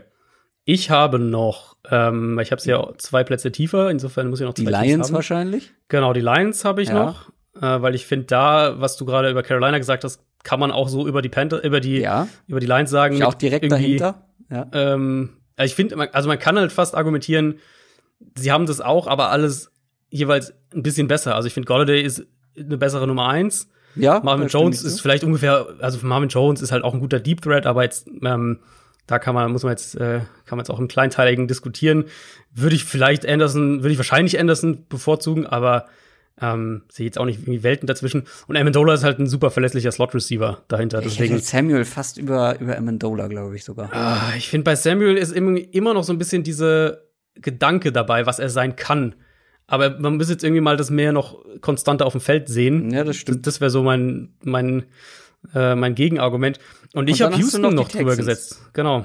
Ähm, weil ich finde halt, na klar, man muss, kann immer sagen, ja gut, die müssen halt auch immer alle fit sein, aber das projecten wir hier ja nicht. Und wenn du da Will Fuller, Brandon Cooks und dann, je nachdem, wie man bevorzugt, Cobb oder Stills mhm. nimmt, ja, ähm, ist das halt schon echt, finde ich, ein richtig starkes Trio.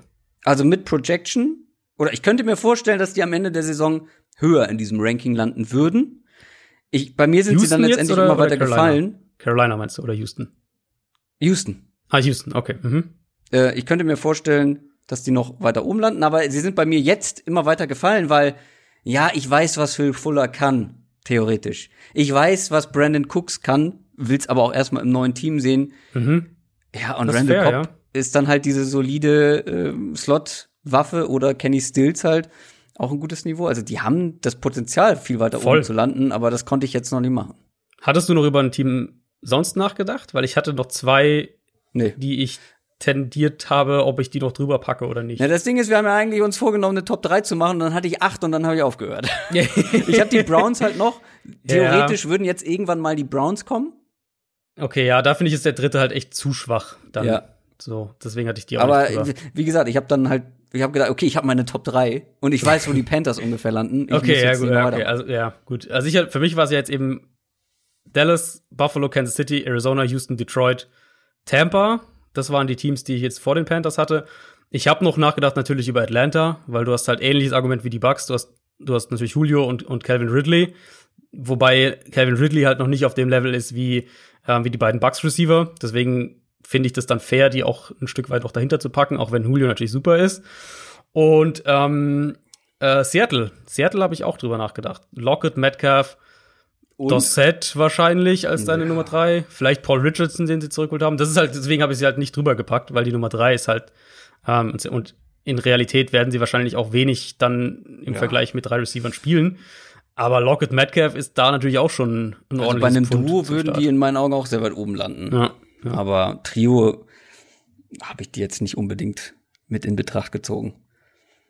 Christian Bratke hat bei Twitter gefragt, werft mal die Glaskugel an. Machen wir ja eigentlich erst nächste Woche in unserer großen Prediction-Folge, wie jedes Jahr. Aber wir sollen es jetzt schon machen und ihm beantworten, welches Team, das letztes Jahr nicht in den Playoffs war, wird innerhalb der nächsten drei Jahre Super Bowl-Kandidat sein. Frage an dich, hast du die Cardinals oder die Browns? Die hatte ich als meine beiden Alternativen aufgeschrieben. Also, ja, die ich hab- habe ich. Ich habe das ein anderes Team genommen, aber das wären Ja, genau, meine ich auch. Alternativen 1 und 2 gewesen. Genau, ich habe auch Cardinals Browns aufgeschrieben, weil sie irgendwie auf jeden Fall das Potenzial haben und es wären auch, glaube ich, die ersten beiden Teams, die mir eingefallen wären. Ich habe es mir dann aber auch wieder mal einfach gemacht. Die Dallas Cowboys. Naja, habe ich auch genommen. Ist auch, glaube ich, die richt also richtig in Anführungszeichen, aber die wahrscheinlichste Antwort. Genau. Also nicht, dass das die große Cowboys-Show heute wird hier, aber Dak Prescott muss sich wirklich sehr dumm anstellen, um mit dieser Offense nicht, also nicht viele Spiele gewinnen zu können und nicht Mhm. so überzeugen zu können, dass er einen neuen Vertrag bekommt. Also ich glaube, die Nummer ist safe. Das muss schon richtig schlecht ja, laufen. Ja. Und dann habe ich mal geschaut, wer alles bei den Cowboys jetzt schon bis 2024 unter Vertrag steht. Also wir gehen jetzt mal davon aus, dass Dak Prescott einen neuen Vertrag bekommt, der bis 2024 dann gültig ist.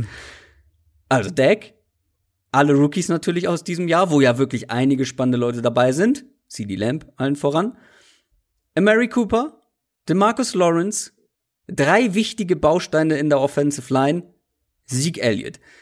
Und das ist sowohl offensiv als auch defensiv, glaube ich, so ein gutes Grundgerüst, weil du hast in der Defense jetzt auch ein paar Rookies, die Potenzial haben, plus eben, ich glaube, also dein wichtigster Defense-Spieler und deine dann drei bis vier wichtigsten Offense-Spieler, plus halt eben auch noch die Bausteine in der Offensive Line. Drei davon, wie gesagt, bis 2024 mit Vertrag. Also das kann nur an anderen Dingen scheitern eigentlich, aber die sind jetzt eigentlich für die nächsten drei Jahre, und das war ja die Frage, so gut aufgestellt, also, wenn die nicht mal um den Play oder zumindest in Richtung Super Bowl kommen die nächsten drei Jahre, dann wäre ich enttäuscht. Ja, völlig zu Recht. Es ist ein Team, wo man natürlich den, den, das Sternchen dran packen muss, dass wir einfach noch nicht sicher wissen, wie das mit Mike McCarthy funktioniert. Genau, das meine Klar. ich mit, es kann an anderen Dingen scheitern. Genau, aber ich sehe es halt dann, so rein vom Gedankengang her, sehe ich es halt dann eher als Plus, dass sie sich jetzt von, von Jason Garrett getrennt haben und mal einen anderen Weg einschlagen. Weil, sagst du das? genau, bei dir laufe ich dann mit der offenen Türen ein, aber es ist ja einfach so, dass sie mit Garrett nicht mehr vorankamen. Das ist ja einfach ein Fakt. Und Ich habe es noch ist mal ein drüber nachgedacht. Ja. Mit diesem Team, was die ja auch schon letztes Jahr hatten, wo ja Mhm. wirklich, da hatten sie auch noch einen Byron Jones in der Defense.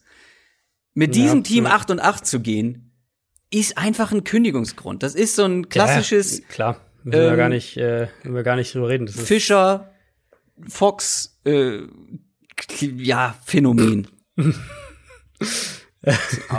hast verstanden, was ich meine, oder? Ich weiß, was du meinst. Ich weiß, was du meinst, ja. Ähm, nee, also es ist eine absolute High-Power-Offense. Ganz klar, ich glaube, eine Offense, die die Top 5 sein kann in der NFL. Und dann muss ja eigentlich deine Defense nur Durchschnitt sein. Also wenn deine Defense irgendwie die 20 beste Defense ist in der Liga, dann reicht es mit einer Top 5 Offense, um schon Playoffs zu spielen und halt dann irgendwie vielleicht auf einen Run zu gehen. Und Secondary ist natürlich ein Thema, wo man schauen muss, wie das sich entwickelt, wie sich die, die Rookies da zurechtfinden und so weiter. Aber Klar. ähm, die Front ist stark. Die Linebacker müssen wieder besser spielen. Dann hast du eine, eine wirklich gute Front als Basis deiner Offense. Auch da natürlich neues Scheme defensiv. Die werden anders spielen. Die werden wahrscheinlich aggressiver spielen, wahrscheinlich ein bisschen mehr Man-Coverage spielen. Aber das ist ein Team, was also ehrlicherweise dieses Jahr Playoffs spielen muss von der Qualität her. Und ich habe die auch, also ich habe, äh, ich habe gerade, ich habe mein mein Power Ranking fürs Box für für nächste Woche gerade fertig gemacht und da sind die Cowboys für mich ein Top 5 Team. Das kann ich ja mal spoilern und so sehe ich Ja. sie für die kommende Saison. Ich finde, das ist ein, ein Team, was zum erweiterten Contender-Kreis zählt und dass die letztes Jahr nicht in Playoffs waren, ähm, macht halt die Frage natürlich in dem Fall dann leichter zu beantworten, wo man einfach sagen kann, Jason Garrett war sicher ein Faktor. Die Offense muss dann noch konstanter spielen, um das, und Prescott, inklusive Prescott, um das Team auch dann zu tragen auf dem hohen Level. Aber sie hatten halt auch Punkt eins echt Pech letztes Jahr. Also die Cowboys hatten ja, ich meine, die Cowboys hatten eine, eine, äh, eine Point Differential von plus 113. Die Eagles, die die Division gewonnen haben, hatten plus 31. Also da siehst du, da sieht man auch schon, dass sie halt einfach auch zum Teil, da war auch Pech dabei. Und was sie auch letztes Jahr, äh, was sie auch letztes Jahr echt schlecht waren, war, ähm, war Special Teams. Und das sind halt einfach so Sachen, wo du dir vorstellen kannst, wenn da nur so ein bisschen ein Schub wieder in die andere Richtung kommt, dann, deswegen hatte ich es ja vorhin auch gesagt, als, als Team für den größten Sprung, dann können die Cowboys absolut 12 und 4 gehen dieses Jahr. Haben sie sich auf Panther verstärkt oder was möchtest du uns damit sagen? Nee, es war eher eine Anspielung auf die äh, Unbeständigkeit von, von Special Teams und die Hoffnung, dass es sich ändert, wenn ein neuer Coach reinkommt. ah ja. Nils Nerd hat bei Twitter gefragt, schöne Grüße übrigens. Äh, ein alter Radiokollege quasi, im entferntesten Sinne. Tut mal was für die Fans eurer Hey-Teams. und sagt uns jeweils einen Grund, warum die Saison der Packers, Bears und Seahawks super gut werden kann. Wir mussten das aufteilen, weil also ich bin ja wirklich nun kein Bears-Hater, ne? Also auch als du schon die Regression prophezeit hast, war ich ja noch jemand, der die Bears in die Top 10 gerankt hätte bei einem Power Ranking. Packers, ja, da geben wir uns nicht viel. Ich bin ja aber vor allem derjenige, der bei den Seahawks, also Ja. die Seahawks die letzten zwei Jahre jetzt schon unterschätzt hat und auch immer ein bisschen kritischer ist, was die Seahawks angeht. Obwohl ich ja übrigens auch eine persönliche Seahawks-Vergangenheit habe, äh, mit Marshall Lynch allen voran. Aber wir haben das Ganze aufgeteilt. Du bekommst natürlich die Packers und die Bears und ich die Seahawks. Selbstverständlich. Ja, ja. Also wir haben, Lass uns mit den Bears anfangen, würde ich sagen. Man muss ja so einen kleinen Blick vielleicht hinter die Kulissen machen, wie, dass das die allererste Frage war und auch die einzige Frage, die du dir direkt gewünscht hast, als du sie gesehen hast, äh, hast du Das war auch gesagt, die erste, die ich die gesehen müssen wir auf habe. jeden Fall machen. Ähm, ja, Ja, ich finde die also- gut, weil das ich ist ja, find- ich die auch letztendlich ist es keine äh, Frage. Nee, es stimmt, eigentlich eine Aufforderung. Ähm, ich finde es auch gut, weil man, weil man es mal so ein bisschen umdrehen kann. Und ja, Seahawks hast du ja schon gesagt, ich mag halt die Offensphilosophie nicht, aber dass die trotzdem erfolgreich sind, ist ja unbestreitbar. Insofern, ähm, ich sehe die nächstes Jahr auch wieder sehr, sehr positiv. Ich werde die gleich noch mal, ich werde Äh, nee, ich fange gerne mit den Bears an. Also, ähm, ich sehe bei Chicago die Problematik, dass sie halt weniger zu arbeiten, weniger mit dem man arbeiten kann, haben als jetzt die Packers. Das ist so ein bisschen das Problem. Ähm, du hast Allen Robinson, du hast einen, einen sehr, sehr guten Wide Receiver, du hast dein Tight Ends auf jeden Fall verbessert. Zu welchem Level, das muss man noch mal schauen. Ähm, die Defense, denke ich, ist das, wo man hier anfangen muss. Und das hatte ich ja letzte Woche auch schon mal gesagt und dann vor allem in der, in der Division-Folge auch. Ich glaube, dass die Defense Top 5 wieder sein kann nächstes Jahr. Gerade die Front wird, denke ich, deutlich besser spielen. Und dann ähm, brauchst du halt solide von deiner Offense, damit du irgendwie um Richtung Playoffs mitspielen kannst. Und das wäre, denke ich, so die, die, die grobe Intention auch von, von der Frage für die Bears. was ist der Grundplan, den sie offensiv machen wollen? Wo soll die Reise hingehen? Ich glaube halt mit Trubisky einfach nicht weit. Deswegen, wenn ich für ein positives Konzept entwerfe, dann glaube ich, dass ähm, Nick Foles eher später, äh, eher früher als später übernimmt und dass du halt von Nick Foles eine überraschend konstante Saison einfach kriegst. Ich glaube, das ist der Weg, wie du mit den Bears ähm, eine, ne Saison hinlegst, die Spaß macht, die, wo die Fans äh, Spaß dran haben. Mit mhm. einer starken Defense, also mit einer sehr starken Defense, einer Top 5 Defense und halt einem ähm, Nick Foles, weil mit Trubisky glaube ich einfach nicht dran, dass es das passiert. Mit Nick Foles, der bisschen positiv überrascht, bisschen konstanter spielt und halt einfach die Offense zu einem gewissen Grad wieder mehr öffnet auch als das, was sie dann letztlich mit äh, für Trubisky da alles machen mussten, damit das einigermaßen funktioniert und du dann halt eine durchschnittliche Offense dabei rauskriegst. Und ich glaube, dann dann äh, ist das das Szenario, das realistische, realistisch optimistische Szenario für die Bears, dass das auch eine ganz gute Saison werden kann. Das war ja nicht die Frage. Es war die Frage nach super gut. Eine super, super gute Saison. Ja, gut. Also, äh, super gut wird schwierig. oh, das ist ja wirklich gemein an alle, für alle Bears-Fans. Ja, ja. Äh, aber Chicago hat ja jetzt noch nicht bekannt gegeben, wen sie auf Quarterback starten lassen. Nee, ja. In Woche 1. Ja. Äh, deine Prediction? Also ich meine, wir kommen ja später auch noch mal zu einer Quarterback-Frage, aber die, ähm, ich kann es ja so rum auf jeden Fall so sagen, ich denke, dass sie Trubisky starten lassen werden, einfach weil ich glaube, bei den letzte Bears. Chance. Ähm, ja, letzte Chance. Und ich glaube auch bei den Bears so ist die Idee, dass es halt von der Psychologie her leichter ist, jetzt nochmal Trubisky starten zu lassen und in Woche 5 bringst du Foles, als mhm. jetzt Foles zu bringen, was ja de facto schon ein Quarterback-Tausch wäre, weil Trubisky war jetzt seit drei Jahren dein Starter. Ähm, und dann läuft es irgendwie nicht und in Woche 6 merkst du, boah, wir müssen was machen, wir müssen jetzt doch wieder Trubisky bringen. Ich glaube, das wollen sie, das wollen sie vermeiden, deswegen, ähm, zumal sich ja wohl auch keiner im Camp groß abgesetzt hat. Deswegen denke ich, Trubisky startet und Foles übernimmt dann irgendwie Woche 5 oder sowas. Ich habe mal für alle Seahawks-Fans eine kleine Thesentafel vorbereitet, oh. die, jetzt, die, jetzt, alle mitschreiben können, um, um einfach gut in den Donnerstag zu starten warum die Seahawks eine super gute Saison spielen werden. Weil sie mit Russell Wilson. du weißt schon, dass wenn du das so sagst und mit deiner Thesentafel, dass das klingt wie so ein, wie so eine GFS in der sechsten Klasse. Eine was? Diese, wie hießen die denn, diese Referate, die man halt erhalten musste in der Schule, diese. Ich bin Waldorfschüler, wir haben, wir haben sowas ja, okay. nicht gemacht. Ähm, also die meisten Leute werden wissen, was ich meine. Du musst so, so, so umfassende Referate einfach, oder irgendwie so 20 Minuten über ein Thema referierst. Und ich stelle mir jetzt gerade Klein ja, Kröger genau. vor, der an die Tafel geht und, ja, genau. und die PowerPoint anmacht und sagt, warum die Seahawks eine super gute Saison werden. PowerPoint, Overhead-Projektor. Äh, gut, selbstverständlich. Oder in deinem Fall, ich weiß nicht. Doch, wir hatten Overhead-Projektor. Ah, okay, gut. Hm, ja, jetzt tun wir nicht so, ne? Also, ähm, also, Punkt eins.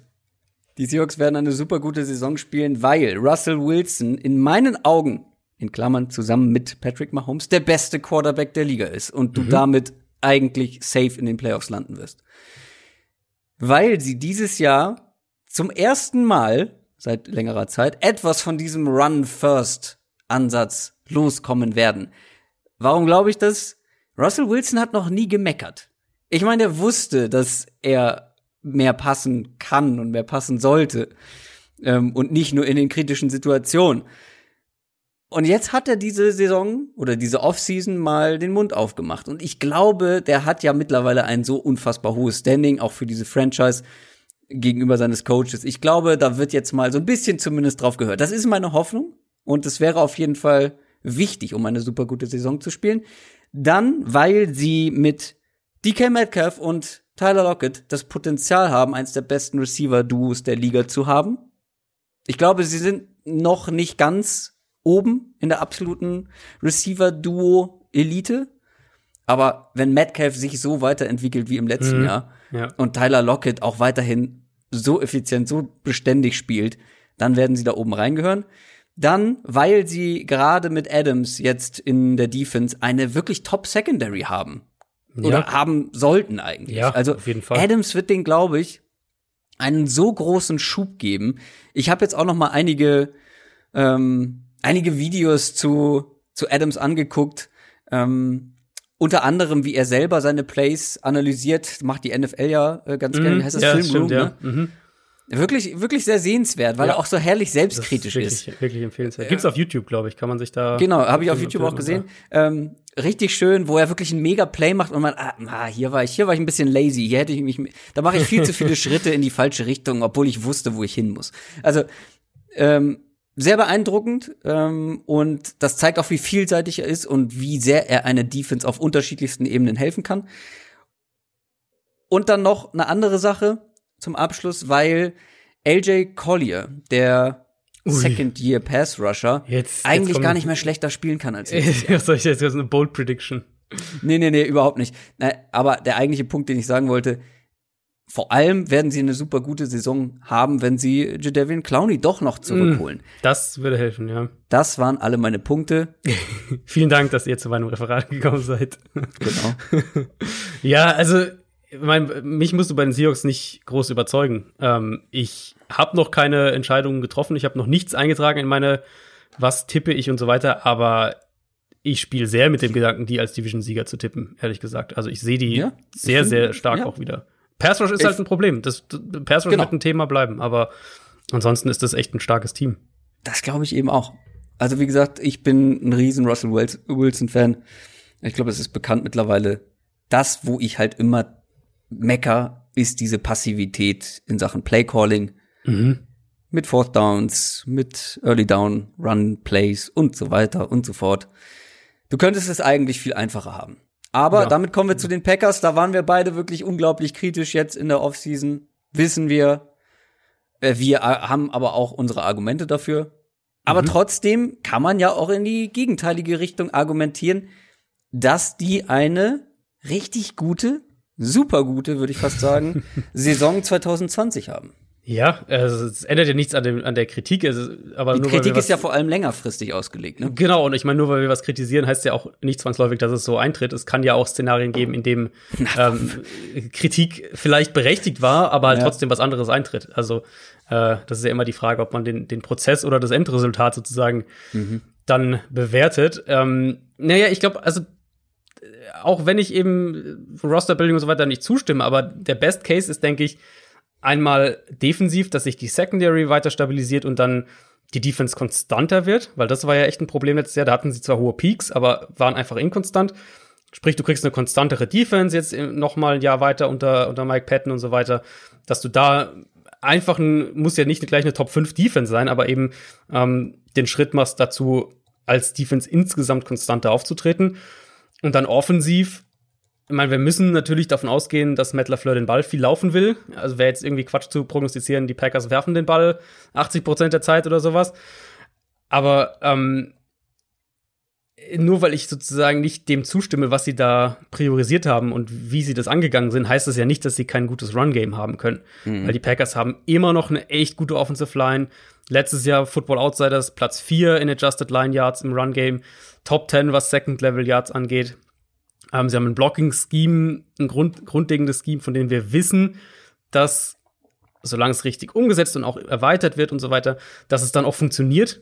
Und ich glaube, die beste Chance, wenn wir die, die, die Parameter anwenden, die halt da sind auf eine, auf eine erfolgreiche Packers-Saison, ist eben, dass Matt LaFleur die richtigen Ansätze im Run-Game findet, dass er das schafft, das richtig mit, mit, dem, mit dem Passspiel auch zu kombinieren, dass Aaron Rodgers sich darauf einlässt, wir dann auch wirklich noch ein besseres Play-Action-Passspiel sehen, weil das hat letztes Jahr ja einfach gefehlt.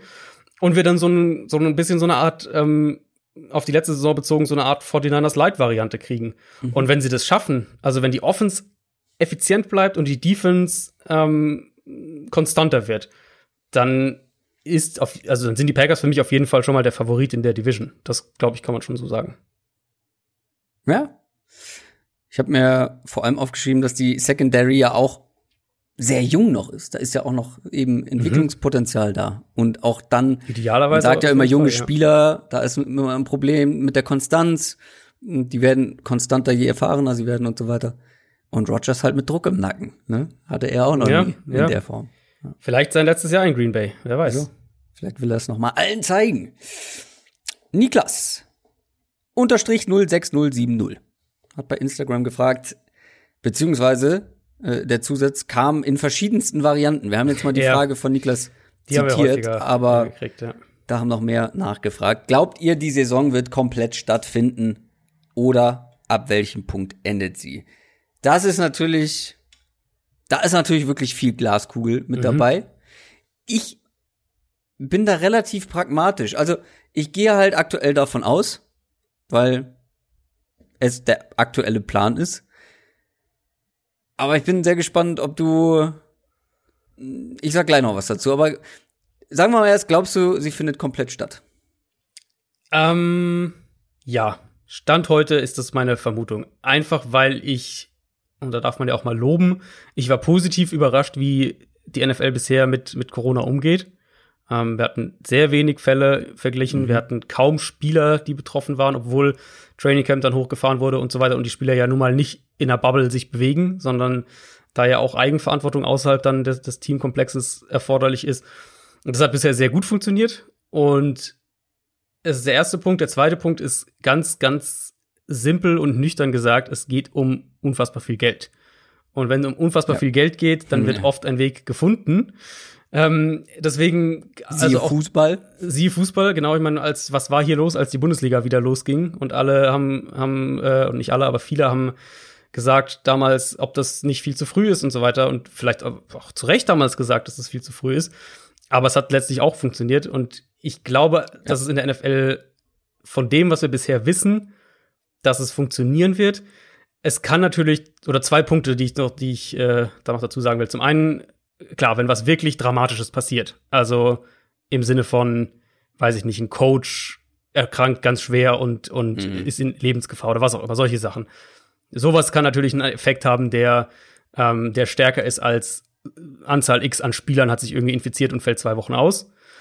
Und was ich mir vorstellen könnte, ähm, ist, dass die Saison unterbrochen wird. Also, mein, viele erwarten ja, viele Experten erwarten ja irgendwie so eine zweite Welle, die dann noch mal, noch mal, noch mal einen starken Effekt hat. Und da könnte ich mir schon vorstellen, dass es irgendwie sowas passiert wie die Saison wird irgendwie vier Wochen auf Eis gelegt und der ganze Kalender rutscht dann quasi vier Wochen nach hinten. Aber es wird danach dann weitergespielt. Also ich gehe Stand heute davon aus, dass wir eine komplette Saison haben werden. Ja, das sehe ich auch so. Ich habe auch genau die gleichen Punkte mit siehe Bundesliga und wenn es um Kohle geht und Mhm. wenn du diese diese Tests und diese ganzen Vorkehrungen konsequent umsetzt, wie das die Bundesliga ja auch im kleineren Rahmen wohlgemerkt. Die NFL ist halt insgesamt viel größer, viel mehr Leute, viel mehr Spieler, Ja. viel mehr Personal. Aber die NFL hat auch mehr Kohle zur Verfügung, um das Ganze dann umzusetzen. Und es geht auch insgesamt um mehr Kohle. Also ich glaube, das Stichwort mit dem Geld, mit der Kohle, die dahinter steckt, hintersteht, hast du den wichtigsten Punkt eigentlich schon angesprochen. Ja, ja. Und es ist nicht ich ist keine halt- schöne Antwort, aber es ist halt die Realität einfach. Ne? Ja, also gut. Die, die Sportromantik, die viele haben, ist äh, ja auch nicht mehr in so vielen Teilen zutreffend. Und ich glaube, es, also ich weiß nicht, die Frage kam halt auch so oft und ich mache mir einfach gar nicht den Stress jetzt. Also wir haben ja auch, als wir unsere Division Previews gemacht haben, haben auch Ja, Leute geschrieben, krass, dass ihr das durchzieht. Und ich so, solange die nicht abgesagt wurde, diese NFL-Saison, beschäftige ich mich gar nicht mit dem, was wäre, wenn. Mhm. We- weiß nicht, also gut, natürlich, die USA ist weit hinter allem hinterher in Sachen Corona im Vergleich zu Deutschland. Da ist ja noch nicht mal die erste Welle. Also vielleicht am Ja. Abklingen, aber Ja. die ist ja noch nicht mal richtig vorbei. Also ähm, da könnte eine zweite Welle viel später kommen und so weiter. Und das Ausmaß war da ja auch insgesamt viel krasser. Und Also- wir haben natürlich, wir hatten auch das, das Beispiel halt mit Baseball, wo ja eben auch keine Bubble und, und da gab es ja dann irgendwie Teams, die wirklich krass getroffen waren. Und im Baseball kannst du natürlich leichter äh, mal so ein irgendwie Spiel verlegen und dann spielen die ja irgendwie zum Teil einfach zweimal direkt hintereinander oder irgendwie auch immer oder zweimal an einem Tag oder sonst was. 20 Stunden einfach Ähm, durchgehend. Genau, und das kannst du in der NFL logischerweise nicht machen. Das, Ja. das, also wenn sowas passieren würde, irgendwie ein Team hat einen kompletten Ausbruch und weiß nicht, 30 Leute fallen weg, dann müsstest du da sehr kreativ schon werden. Und wenn es halt dann mehrere Teams erwischen würde, dann müsstest du schon sehr, dann, dann müsste man, dann könnte man vielleicht ein Szenario haben, wo, ähm, wo irgendwie Spiele gestrichen werden oder irgendwie sowas. Ja. Ich hoffe, wir haben die Frage zufriedenstellend beantwortet. Kommen wir zur nächsten von Adria, äh, Ad, genau. Andreas M. Castro heißt der Mann. Hat bei Twitter gefragt, wer ist euer Super Bowl Sleeper? Und wieso sind's die Browns? In Klammern Hat er geschrieben. Hat er geschrieben. Hat er geschrieben, genau, wohlgemerkt. Ganz kurz eine Sache zu den Browns. Ich bin Mhm. mir ziemlich sicher, du hast noch ein anderes Team als die Browns genommen. Mhm. Natürlich. Ich auch, aber trotzdem sind die Browns ein Super Bowl Sleeper und ganz einfach erklärt. Ich glaube, es gibt kein anderes Team, keinen Ort oder keinen Spot in der NFL, wo so viel individuelles Talent, spielerisches Talent plus halt das, was alles in der Offseason oder ähm, die von uns viel gelobte Offseason mit der Free Agency, mit dem guten Draft und so weiter, wo so viel individuelles Talent auf eine große Unbekannte trifft mit dem neuen First-Time-Head Coach, wo man nicht genau weiß, was wir überhaupt bekommen, was passiert, wie gut er ist.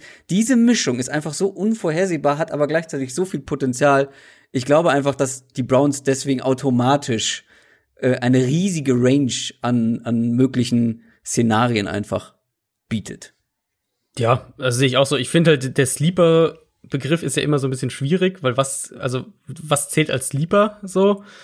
Aber Cleveland wahrscheinlich einfach auch dadurch, dass halt letztes Jahr so eine Vollkatastrophe war, darf man da berechtigt mit reinzählen. Und natürlich Ja. auch, sie spielen auch in einer, in einer schwierigen Division. Also ich glaube, jeder rechnet damit, dass Baltimore Genau. die Division gewinnt und Pittsburgh sollte deutlich besser sein mit, mit Big Ben zurück als letztes Jahr. Bengals Zumindest sollten besser sein, auch wenn sie nichts mit Genau. den Playoffs wahrscheinlich zu tun Also- haben, aber das könnte trotzdem wehtun, ja. Ja, ja, sie sind da sicher jetzt, also hat, haben wahrscheinlich viele gar nicht in den Playoffs, die Browns dieses Jahr. Ja. Insofern. Ja. Ich habe das Gefühl, dass mein Sleeper auch deiner sein könnte, weil ich mich so ein bisschen, ja, ein bisschen bei deinen grundsätzlichen Sleeper-Teams, glaube ich, bedient habe. okay, dann sag mal, sag mal.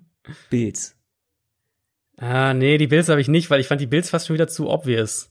Was? Ich finde, das ist ein richtiger. Also, wir sprechen hier von Super Bowl. Wir sprechen hier nicht von Playoffs. Ja, also gut, ein Super Bowl-Kandidat sind sie jetzt natürlich so nicht. Ähm, also sind jetzt nicht im engen Super Bowl. Da bin ich mal gespannt, wen du hast. Ich sag gleich noch was zu den Bills, aber ich will jetzt erstmal hören, wen du hast. Ich habe Indianapolis genommen. Ähm, Hatte weil ich, ich, hab, auch mit auf dem ich Zettel. finde, irgendwie über die Colts wird irgendwie so gar nicht geredet. Ist so mein, das stimmt. mein Aber Eindruck. trotzdem, das ist auch, ich finde das eine ähnliche Stufe eigentlich. Naja, aber die, also die meisten Leute würden doch die Bills aktuell als Division-Favorit schätzen, oder? Ja, gut. Denke ich. Also bei, Ja. bei den Colts, glaube ich, ist es, weiß ich nicht, ob das so.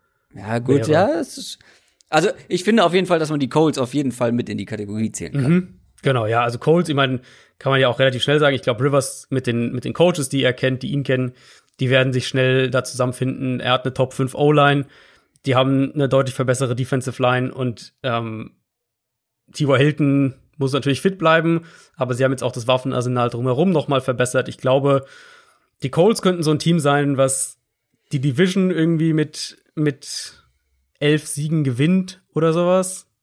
Oder sogar zehn vielleicht, mal schauen. Eine sehr enge Division. Titans und Texans haben genauso äh, Chancen, finde ich, die Division zu gewinnen. Ähm, und die dann halt irgendwie in den Playoffs so, weiß nicht, die Ravens schocken oder sowas. Also so ein, irgendwie so ein Szenario, das, das könnte ich mir mit den Colts dieses Jahr vorstellen. Ja, ich glaube, die Colts haben eine sehr hohe Baseline. Ich weiß nur noch nicht, wie viel wirklich Upside insgesamt vorhanden ist. Und Mhm. du brauchst eben Upside, um für mich ein Super Bowl Sleeper zu werden. Deswegen habe ich sie dann nicht genommen, sondern die Bills, weil es gibt fast jedes Jahr so ein Team, wo eine Defense ultra dominant ist und die Offense dann gut genug. Mhm. Jaguars waren das vor ein paar Jahren. Wann war es? 2015 oder so mit Black Bottles damals noch mit So. dieser unglaublich guten Defense. 17, glaube ich, oder was? 17? 14? Nee, 17. 17. Was? Das ist noch gar nicht so lange her. Kann ja, ja, das ist ja das Ding, dass die Ihr ganze wisst, welches Jahr ich meine, wo Jaguars sie dann im Defense, Conference äh, Championship Game. Genau, ja, ja. Dann Fast ganze gewonnen Jaguars hätten. Defense ist ja jetzt weg. Das war ja so, mit dem Ngakwe ist ja der letzte Ja, äh, genau. von den, also von den Leistungsträgern aus dieser Defense. Gefühlt ist das schon länger her. ähm, Bears Mhm. waren das. Ganz klar. Vor zwei Jahren.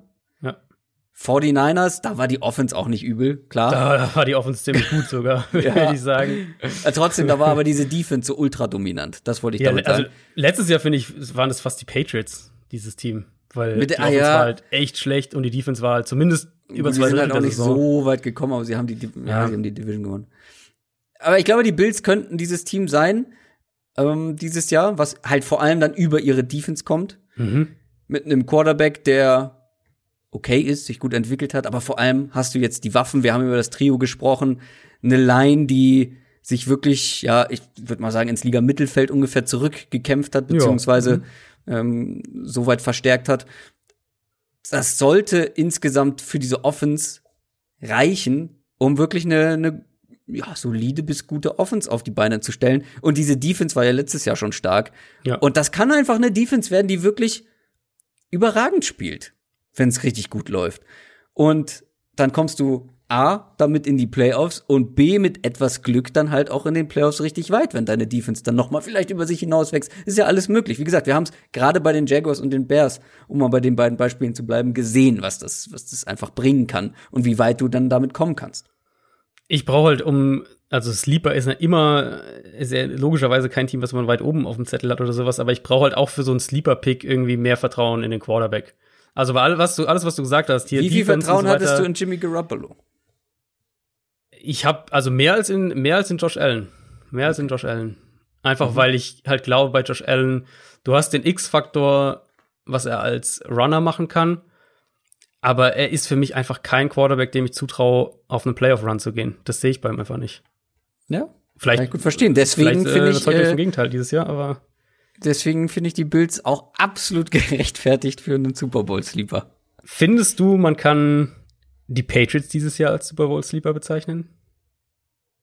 Nee, weil ich die gleich noch bei einer anderen Frage habe, die eher negativ konjugiert ist. Weil das habe ich Also- mich hier gefragt. Äh, die äh, sind ja halt irgendwie, also Ja, also we- das Ding ist, ja, weil ich sie vor allem nicht in die Kategorie zählen würde, weil ich Genau, nicht dran glaube. genau. Aber wenn das dann jemand macht, ist das für mich ein absoluten Sleeper. Ja, dann werde ich die Patriots hier auf jeden Fall auch äh, sehr stark in Erwägung ziehen, weil ich glaube, die könnten sehr, sehr positiv überraschen. Uh. Ja, da bin ich gleich bei einer anderen Frage gespannt, was du dazu sagst. Kommen wir erstmal zu Kev Penn, der bei Instagram gefragt hat. Eine Frage, beziehungsweise das hast du mir als Notiz hinzugeschrieben, sehe ich, oder? Oder ist das schon von das, ihm? Das, das hat alles er geschrieben. Okay, dann möchte ich eins zu eins zitieren. Frage, die aktuell immer gestellt wird. Ist der Super Bowl-Titel diese Saison mehr oder weniger wert? Ähm, in meinen Augen ziemlich unverändert, ehrlicherweise. Ja. Ich habe die Frage wirklich jetzt auch schon häufiger mitgekriegt und aufgeschnappt, aber ich meine, ich verstehe die Frage vor allem nicht. Also ich weiß, was damit gemeint ist und jetzt Ja. äh, unter den Einflüssen der, der Off-Season, der Saisonvorbereitung, dann wahrscheinlich ohne oder mit wenig Zuschauern und so weiter. Aber mein erster Punkt ist auch weder noch. Man kann natürlich argumentieren, dass Glück eine größere Rolle spielt. Das finde ich schon einfach, weil, was ich sagen wir, du hast eine Woche 16 Spiel und es geht darum, wer der Top-Seed wird oder wer in die Playoffs kommt oder nicht. Und dann verliert das eine Team seinen Starting Quarterback, weil er einen positiven Corona-Test hat. So, also weißt du, solche, das, da in der Richtung ist einfach noch mal eine, Ja, eine. Komponente, die, die über das Verletzungspech, finde ich, hinausgeht zu einem gewissen Grad. Das stimmt. Allerdings finde ich, ja, Glück und Pech in, in Bezug auf, auf eine, eine Corona-Infizierung klar. Mhm. Allerdings fällt ja auch, oder fällt nicht komplett weg, aber der Heimvorteil ist geringer, wenn du, also gehen wir jetzt mal von gar keinen Zuschauern aus, dann ist der Heimvorteil geringer. Sprich, ich glaube, wir sehen weniger Upsets einfach, weniger Überraschungen, weniger, dass wirklich das große Außenseiter-Team ja. zu Hause gewinnt. Wir haben es im Fußball teilweise auch schon gesehen, dass dann die guten Teams wirklich dann auch, ja, überlegen sind, einfach weil, weil die Fans im Nacken fehlen, die Emotionen dann auch so ein bisschen fehlen. Es wird ein anderer Titel sein, Mhm. aber trotzdem, es gab ja die gleiche Diskussion bei den Bayern und dem Champions League-Titel. Ist der jetzt weniger wert? Nein, der ist für die Spieler anders, der ist für die Fans anders, aber aus sportlicher Sicht, und das ist das, daran wird, finde ich, eine Wertigkeit eines Titels gemessen. Aus sportlicher Sicht ist der nicht weniger wert. Ja, kann ich voll unterschreiben, sehe ich ganz genauso. Damit zu einer Frage, die mehrere gestellt haben, zum Beispiel der Buchhalter 13, Sebastian und Walle. Welcher Trainer fliegt als erstes? Und jetzt, Adrian, jetzt muss ich mal wirklich konsequent sein. Nenn Ja. mir einen. Wie viel ja, hast du aufgeschrieben? ich habe tatsächlich, also ich habe äh, so Wackelkandidaten noch notiert, aber ich habe mir einen aufgeschrieben, der für mich die klare Nummer eins ist, und das ist ähm, Doug Marone. Ja? Also Jacksonville, finde ich, ist halt so offensichtlich, wir haben es ja vorhin schon kurz mal thematisiert bei den News, die sind halt so offensichtlich im Umbruch. Was soll denn Doug Marone, also was kann der denn machen, um seinen Job zu retten dieses Jahr? Ich meine, wenn die Jaguars jetzt irgendwie ja. acht Spiele gewinnen und alle überraschen, aber glaubt das irgendwer, dass das passiert? Das, also, ich finde, es gibt nur zwei, die in, in, Frage kommen und für mich ist Doug Marone der, ähm, derjenige, der ganz klar bei einem absoluten Umbruchsprojekt sozusagen noch am Steuer steht und es ist irgendwie offensichtlich, dass er dann nicht mehr lange sein wird. Ich habe mich gegen Doug Marone entschieden, weil ich glaube, dass das Auftaktprogramm sozusagen mhm. doch ein bisschen zu einfach ist. Ich glaube, dass er fliegt, aber ich glaube, er wird nicht der Erste sein, weil in Woche drei zu Hause gegen die Dolphins, dann gegen die Bengals, da weiß man jetzt auch noch nicht, ne, wie gut sie letztendlich sind. Bei den Chargers muss man auch gucken, wie gut sind sie. Also ich glaube, da werden sie sich irgendwo so ein paar Siege am Anfang erst sneaken. Gut, aber wenn du natürlich die verlierst halt gegen Klar, diese Teams dann, alle, dann ist halt auch ganz schnell vorbei. Dann ist ganz schnell vorbei. Ich glaube aber, dass bei Adam Gaze vielleicht sogar noch ein bisschen schneller vorbei sein ja, wird. Das wäre die Alternative für mich auch. Weil ihr kennt alle mittlerweile meine Einschätzung bei den Jets oder meine Prognose für die Jets. Die ist nicht sehr äh, positiv und sehr optimistisch. Plus dann eben noch wirklich ein schwerer Schedule zu Beginn. Da kann man natürlich, wie du eben gesagt hast, argumentieren, ja, okay, sind auch starke Gegner, da kann man verlieren. Aber wenn man sich die ersten zehn Spiele anguckt, mhm. ich gebe denen da maximal zwei Siege. Ja. Wahrscheinlich werden sie jetzt mehrere mehr davon gewinnen, aber du hast, guck mal an, gegen wen, welche Teams die da in diesen ersten zehn Wochen spielen. Gut, dann ist die Saison fast vorbei, vielleicht fliegt einer früher, aber Vielleicht fliegt er auch früher. 49ers, Chiefs, zweimal Bills, wo wir gerade gesagt haben, mhm. die sollten die Division eigentlich gewinnen, haben eine super Defense. Colts, die hattest du als Super Bowl-Sleeper, also auch nicht zu unterschätzen. Cardinals, Wundertüte, aber würde ich jetzt auch eher drüber einschätzen. Broncos, Chargers. Davon gewinnen sie eins mit Glück zwei, glaube ich, leider, hm, aus Jets Sicht. Ja, und dann irgendwann wird da die Reißleine gezogen. Ich mag, ja. gut, ich halte auch wirklich nicht so viel von Adam Gase, so, aber das ist ein anderer Punkt. Ähm, das wird schwierig für die Jets und auch für Gaze. Ja, sie haben halt letztes Jahr echt overachieved mit diesen sieben Siegen. Das war schon, also hat man jetzt nicht unbedingt, gerade mit dem hier Sam Darnold raus und so weiter, das hat man ja nicht unbedingt erwartet. Aber ich, also ich kann das eigentlich schwer dagegen argumentieren, was du gesagt hast. Ich glaube auch, die werden einen brutalen Start haben und brauchen dann schon echt auch Glück, um da mehr als drei zu gewinnen und dann, dann wird's wahrscheinlich eng, aber es sind die beiden, also es ist Gaze oder Marone, alles andere wird mich echt wundern. Das ist auch schön in den ersten zehn Wochen gegen beide Super Bowl-Teams des vergangenen Jahres. Der, der Schedule ist echt brutal, äh, wirklich brutal. Maxi Bo 1848 hat bei Instagram gefragt, welcher oder welches wird der Rookie Wide Receiver mit dem größten Impact in dieser Saison? Mhm. Möchtest du anfangen? Äh, gerne. Ich könnte mir vorstellen, wen du genommen hast. Ich habe meine Antwort für, ist langweilig. äh, ich habe mich für Henry Ruggs entschieden bei den Raiders. Mhm. Ich glaube, die werden den viel rumschieben, so als Nummer zwei Outside ins Slot schieben. Sie werden seinen Speed vor allem nach dem Catch nutzen wollen. Und letztlich ist er für mich, das hatte ich auch nach dem Draft mal so ein bisschen angerissen, für mich ist er halt wirklich ein Schlüssel, um aus Derek Carr einen gefährlicheren Quarterback zu machen, weil sind wir ehrlich, du wirst Derek Carrs äh, Spielstil wirst du nicht ändern können. Und dann geht es ja darum, wie kannst du das, was er macht, wie kannst du das in, in Production maximieren? Und da ist Rux halt für mich ein ganz entscheidender, ähm, ein ganz entscheidender Spieler. Und ich glaube, der wird eine große Rolle haben. Der wird sowas wie der Nummer 1 Receiver in dieser Offense wahrscheinlich sogar sein.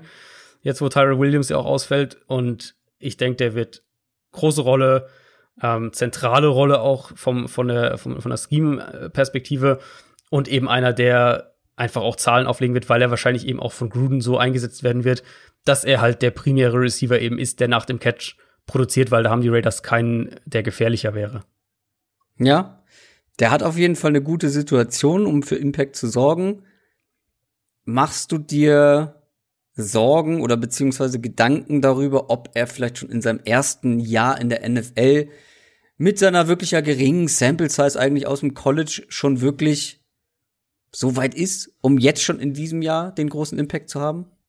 Nicht wirklich, weil, also die geringe Sample Size kam ja eben auch wirklich einfach daher, dass Alabama ein besseres Receiving Core hatte als viele NFL-Teams aktuell, muss man mhm. ja auch sagen.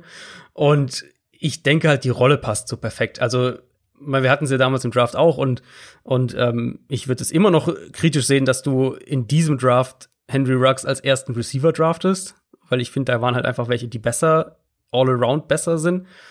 Aber für die Rolle, die die Raiders halt besetzen müssen, eben diesen mhm. Receiver, den du rumschieben kannst und der einfach brutalen Speed mitbringt, um aus den ganzen kurzen Pässen, kurzen Pässen äh, große Raumgewinne zu machen. Da ist er halt einfach ideal für diese Rolle und deswegen denke ich, dass der Impact, dass Gruden auch dafür sorgen wird, dass er diesen Impact hat, weil er ihn braucht. Kann mir halt einfach kann mir halt auch vorstellen, dass er sehr schnell eine Sonderbewachung der Defenses bekommt, weil eben die ja. anderen Wide Receiver jetzt auch nicht gerade angsteinflößend sind. Das, das kann passieren und da musst du dann halt als, als äh, Coach kreativ werden. Das, was Andy Reid mit einem Tyreek Hill auch macht. Und mhm. äh, gut, Tyreek Hill ist noch mal ein anderes Kaliber, auch wenn es darum geht, irgendwie Press Coverage und Double Teams zu schlagen und sowas. Aber eben, dass du ihn halt in Slot stellst, dafür sorgst, dass er nicht gepresst werden kann, solche mhm. Sachen. Da, da ist dann halt der Coach gefordert und ich meine, John Gruden hat letztes Jahr echt auch gute Momente gehabt, das muss man ja auch sagen. Ja, ich komme nicht drum herum, CD Lamb zu nehmen. Ja, das habe ich mir gedacht. Also wer die Royal Fumble Folge zu den Fantasy Sleepern gesehen hat, kennt auch die Argumentation, die jetzt kommt. Weil viele werden natürlich jetzt sagen, wie soll der für großen Impact sorgen mit Cooper und Gallup? Aber ich glaube, gerade das wird ihm helfen. Das, was ich gerade eben bei mhm. Rux noch angemerkt habe, diese ja besondere Fokussierung auf dann vermeintlich den besten Receiver. Aber wen fokussierst du denn als Defense Coordinator ja. Ja. bei den bei den Cowboys, wenn du gegen die spielst? Cooper, Gallup, Lamb? Ja, wahrscheinlich äh, wahrscheinlich Cooper, aber äh, es ist alles irgendwie falsch. Genau. Also du kannst eigentlich nur verlieren gegen dieses Trio. Mhm. Dann hört man jetzt wirklich gute Berichte aus dem Training Camp. Da muss man natürlich immer vorsichtig sein bei diesen Berichten aber sie sind trotzdem immer noch besser als negative Berichte, die es ja auch gibt. Das denke ich mir immer so. Also man kann ja auch einen schlechten Eindruck machen. Er macht individuell wirklich wohl einen guten Eindruck, soll zusätzlich noch eine gute Connection zu Dak Prescott entwickelt haben. Dann soll er viel rumgeschoben werden, das, was du eben auch bei mhm. Rux gesagt hast, soll wirklich auf sämtlichen Positionen eingesetzt werden.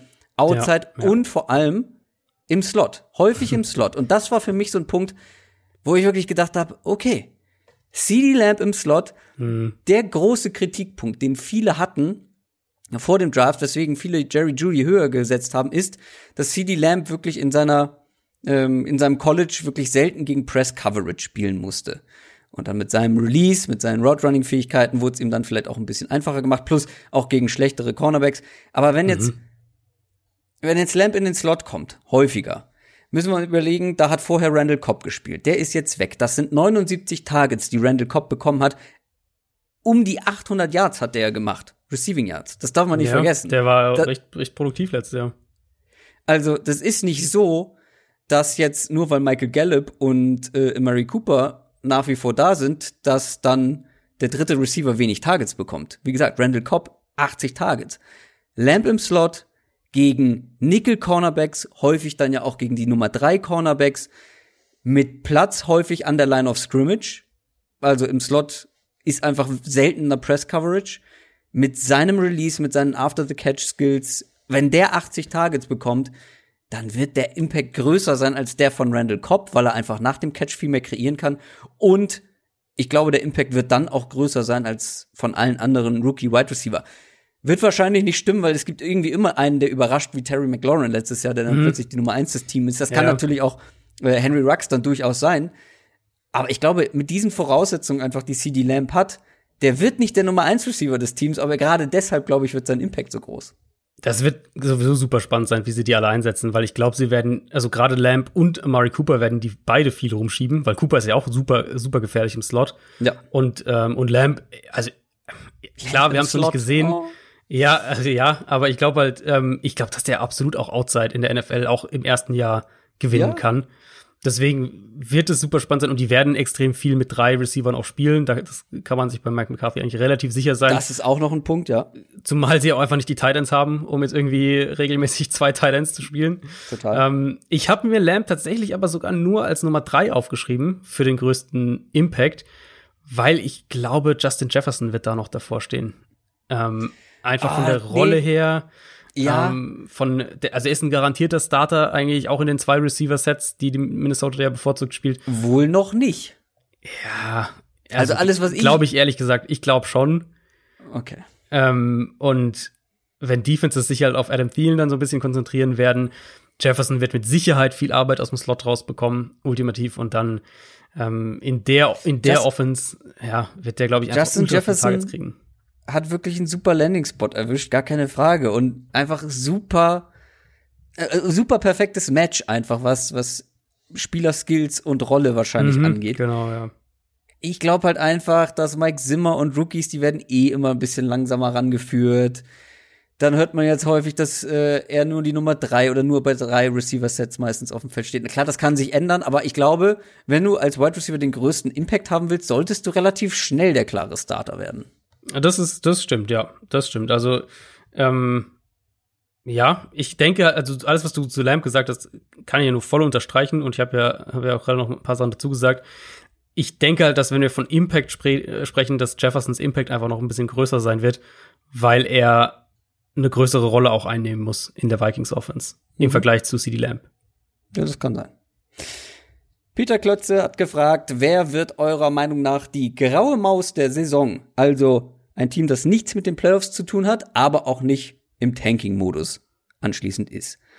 Ähm, ich glaube, wir hatten eine ähnliche Frage schon letztes Mal im Mailback.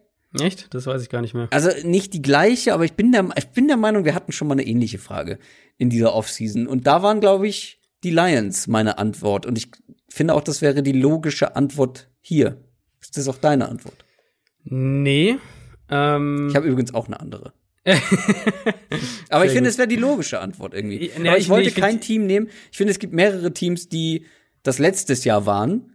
Und ich wollte kein Team nehmen, was letztes Okay. Jahr quasi schon so ein Team war, was irgendwie im graue Maus-Modus okay, unterwegs war. das schränkt natürlich ein. Also Lions, finde ich, könnten halt, die Lions könnten, finde ich, haben, haben eine zu krasse Bandbreite, weil ich finde, die könnten halt echt positiv überraschen. Die könnten, ich habe es ja letzte Woche schon, oder in der Division-Folge habe ich es, glaube ich, gesagt, also ich traue das dem vom Kader her zu, dass die zehn Spiele gewinnen dieses Jahr. Aber es kann halt auch sein, dass Patricia's Defense nicht funktioniert, er einfach kein guter Headcoach ist und das alles irgendwie eincrasht und die gewinnen halt doch nur fünf oder sowas. Also ich finde, die sind schon, die haben für mich irgendwie so eine zu große Bandbreite für graue Maus. Ähm, ich habe mir zwei notiert, deswegen nimm du doch mal, sag du doch mal zuerst, was du hast. Natürlich hat er zwei. natürlich. ich war etwas mutiger unterwegs. Die Patriots. Ui, Ja, die irgendwie.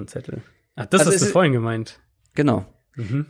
Ich finde es nicht ausgeschlossen, dass die positiv überraschen könnten. Ich halte es für ausgeschlossen, dass sie richtig negativ überraschen können. Ja. Bei mir hält sich der Optimismus, was diese positive Überraschung ist, einfach sehr in Grenzen. Das kann passieren, klar, aber ich glaube irgendwie nicht so richtig dran. Und dann sind sie für mich letztendlich so ein Team, was dann so irgendwie im Mittelfeld landet. Die Offense hat einige Fragezeichen, vor allem natürlich auf Receiver. Wir haben häufig drüber gesprochen. In der Defense sind einige Spieler gegangen. Plus dazu sind jetzt auch noch ähm, wichtige Spieler. Wie, wie sagt man das ins, ins Deutsch übersetzt? se- Geopt-outet. Setzen die Saison aus quasi, ja, genau. Ja, sie, das ist die einfache Variante. Äh, Sie setzen aus. Ähm, das tut auch noch mal weh. Mhm. Cam ist neu mit dabei. Schwierige Saisonvorbereitung. Wahrscheinlich auch eine, logischerweise mit dem Quarterback eine Umstellung der Defense. Aber es sind natürlich die Patriots mit Bill Belichick und Josh McDaniels. Die werden nicht schlecht sein. Und Mhm. wie gesagt, ich halte es auch nicht für ausgeschlossen, dass sie am Ende dann doch in die, in die Playoffs kommen. Aber sie sind für mich auf jeden Fall ein Kandidat, dieses Jahr zumindest so zu gut zu sein, um dann wirklich zu tanken irgendwie, aber dann auch zu schlecht zu sein, um irgendwie ganz oben mitzuspielen. Ja, da bin ich positiv. Also ich habe es zwar bei der allerersten Frage gesagt, dass ich mir vorstellen könnte, dass die vier runtergehen und, und, und acht und acht sozusagen dann So. landen. Acht Also und halt, acht wäre das die perfekte graue Maus. Absolut, ähm, absolut. Also halte ich, halte ich für ein absolut realistisches Szenario. Aber ich sehe sie dann doch noch mal ein Stück besser. Ich sehe sie, ähm, na, ich will nicht zu viel vor der vorgreifen. Wir haben ja nächste Woche unsere Prediction, äh, Mhm. Prediction-Folge. Also ich bin auf jeden Fall positiver. Ja, ich habe ich hab mir hier die Bears aufgeschrieben einmal, über die wir es ja gerade schon hatten, weil ich glaube, die Defense wird viel zu gut sein, um irgendwie komplett in den Keller zu fallen. Und die Offense wird halt zu schlecht, denke ich, um als Gesamtteam mehr als Mittelmaß zu gehen. Und ich meine, also wenn du die Bears letztes Jahr anschaust, ähm, also wir, wir nehmen Trubisky ja und in meinen Augen absolut zu Recht äh, hier regelmäßig auseinander. Aber die Bears waren ja trotzdem 8 und 8 letztes Jahr. Und ich glaube, die sind so ein Kandidat für 7 und 9, 8, 8, 9, 7 Best Case. Das ist irgendwie so, So sehe ich Chicago in der kommenden Saison. Und dann habe ich mir noch die Rams aufgeschrieben. Also die Rams, Ja. finde ich, Ja. sind auch so ein Team, was also viel zu gut ist, um, um irgendwie Richtung Top 5 Pick zu gehen. Aber halt offensiv echt Fragezeichen hat. Plus haben wir auch thematisiert in der Division-Folge die, die halbe Starting Defense weg, neuer Defensive Coordinator und sowas. Da- Das kann auch Zeit brauchen. Auch wenn du mit, mit Aaron Donald und Jalen Ramsey super Eckpfeiler hast. Aber wie das drumherum funktioniert, das muss ich auch erstmal zeigen. Deswegen Rams für mich auch so ein Team, was ich einfach ganz krass zwischen 7 und 9 und 9 und 7 sehe. Ja, ich habe über beide Teams auch nachgedacht, aber wie ich schon gesagt habe, am Ende war es mir zu langweilig, ein Team zu nehmen, was letztes Jahr schon in der Region war. Ich Ja, wollte Patriots irgendwie eins, eine- was vorher äh, schlechter war oder ja, vorher deutlich ja. besser war. Ja. Dann kommen wir zu, wo sind wir denn hier im Programm? Zu Victor und Daniel, die beide die gleiche Frage gestellt haben. Und zwar, welcher Starting Quarterback wird als erstes im Verlauf der Saison gebencht? Mein Bauch sagt natürlich ähm, Drew Lock, weil dann Brad Ripien vielleicht übernehmen würde und Oh, ja, klar.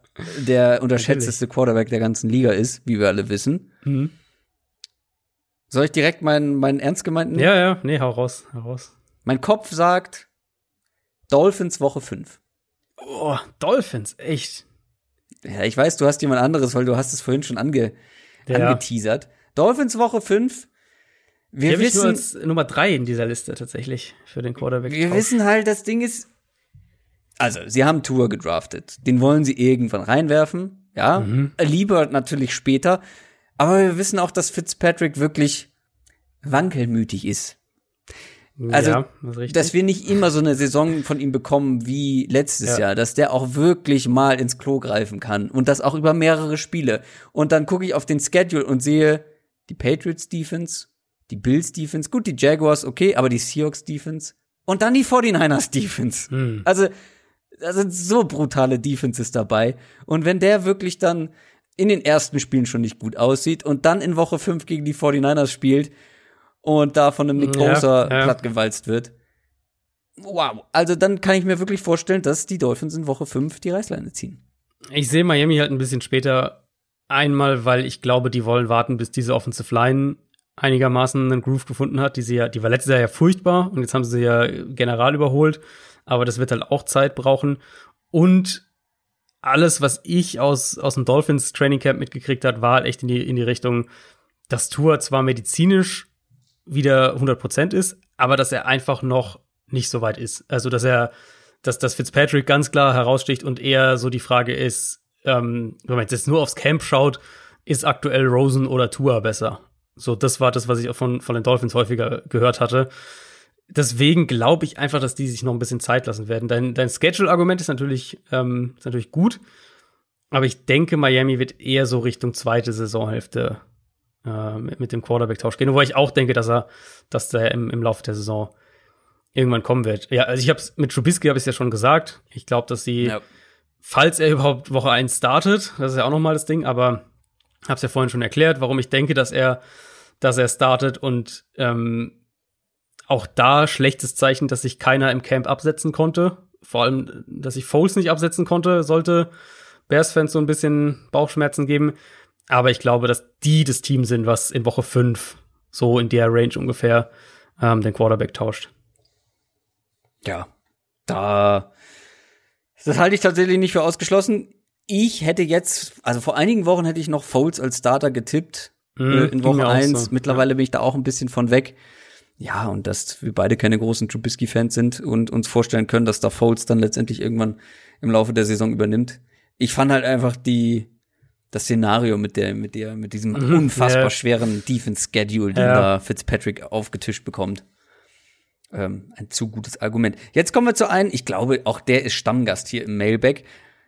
Das bedeutet eigentlich nur, dass er gute Fragen stellt. Mhm. Kevin Penning. Aufgrund der aktuellen Situation, ist das schon unsere letzte Frage? Das ist schon unsere letzte Frage. Wahnsinn. Dann müssen wir die genießen. Aufgrund der aktuellen Situation auf der ganzen Welt und vor allem in Amerika kommt bei mir keine richtige Football-Vorfreude auf. Wie sieht's bei euch aus? Was fühlst du, Adrian? Ja, ich meine, wir hatten es ja eben im, äh, im, wann haben wir darüber geredet? Zum Anfang, glaube ich, ganz gell, gleich. ich finde, es ist ein anderes Gefühl. Es fühlt sich nicht so an, als würde es in einer Woche losgehen, weil eben mhm. die Preseason fehlt, so dieses ganze, die innere Uhr ist noch nicht so drauf getimed, dass bald wirklich richtiger Football gespielt wird. Aber ich, also ich für mich kann schon sagen, dass ich Vorfreude auf die Saison habe. Auch ähm, natürlich, man nimmt dieses Jahr viele Themen irgendwie anders wahr, weil weil eben so verschiedene äh, dunkle Wolken über allem schweben, so ein bisschen gefühlt. Ähm, und natürlich bin ich dann auch gespannt, wie kriegen sie das hin, was, was, äh, was die ganzen ähm, Aktivitäten gegen Rassismus angeht. Macht die Liga mhm. da wirklich auch radikale und, und richtige Schritte, damit, ähm, damit die Spieler sehen, dass sich was tut. Also ist dieser Faktor gegeben.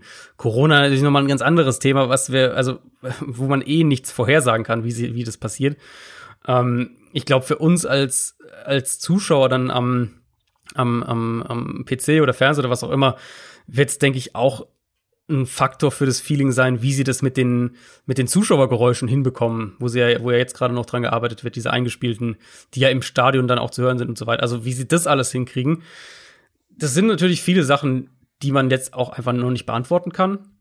Aber ich für mich kann schon sagen, ich habe Bock auf die Saison. Ich finde, es gibt unfassbar viele mega spannende Storylines, mhm. ähm, wo wir jetzt in einer, in einer normalen Offseason, glaube ich, wäre äh, würden sich jetzt zum jetzigen Zeitpunkt irgendwie alles schon überschlagen mit Brady wie, und, äh, und Lamar Jackson und also ich finde, es gibt so viele Storylines rund um die Saison, auf die ich gespannt bin, wie die sich entwickeln. Ja. Und dann hoffe ich natürlich, dass wir eine komplette Saison haben werden, dass die Saison auch ähm, ohne krasse Unterbrechung, sage ich jetzt mal, stattfinden kann.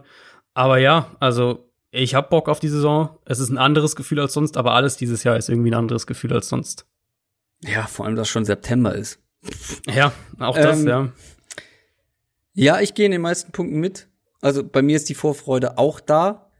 Noch nicht so krass wie in anderen Jahren, finde ich auch. Aber das mhm. liegt, glaube ich, wie du schon gesagt hast, an dieser fehlenden Preseason und also die Vorfreude ist kleiner, aber sie ist auf jeden Fall da, weil also ich schaue lieber Sport ohne Zuschauer, wenn es irgendwie möglich ist, als gar kein Sport. Ja, ja. Und ich verstehe auch nicht diese Argumentation, nee, ohne Fans geht das nicht und so weiter. Ich gucke Sport wegen des Sports wegen. Emotionen mhm. und Fans machen das geiler die Stimmung in den Stadien macht Sport gucken, macht diese Sport, Sporterlebnis geiler. Aber ich bin auch jemand, der gerne dann, keine Ahnung, in Hamburg habe ich das regelmäßig gemacht, ähm, an einem Sonntag zu einem Kreisligaspiel zu gehen und dazu zu gucken. Da ist die Stimmung auch eher überschaubar. Oder, keine Ahnung, Was? bei irgendeinem random Flag Football Spiel in Berlin habe ich mal ja. zugeschaut. Da ist auch kaum Zuschauer außer mir gewesen. Und wie gesagt, ich gucke den Sport, um den Sport zu gucken und ich freue mich sehr auf den Sport. Es gibt momentan sehr viele Nebenschauplätze, vor allem natürlich auch in Amerika jetzt gerade wieder nochmal. Ähm, wir haben es in der N NBA erlebt ähm, mit dem mit den Streiks. Ähm, das kann natürlich in der NFL auch passieren. Mhm. Und natürlich die ganze Corona-Thematik logischerweise, aber es das schmälert zwar vielleicht die Vorfreude, aber ich habe trotzdem, wie du auch, extrem Bock. Total. Also ich finde, um einen Punkt bei dir noch mal ein aufzugreifen, ich finde, ähm, es schmälert schon das, das Zuschauererlebnis am Bildschirm, ja. wenn keine Fans da sind. Also ich gehe voll mit, dass Sport auch ohne die Fans im Stadion funktioniert. Aber es ich ist besser mit, ja.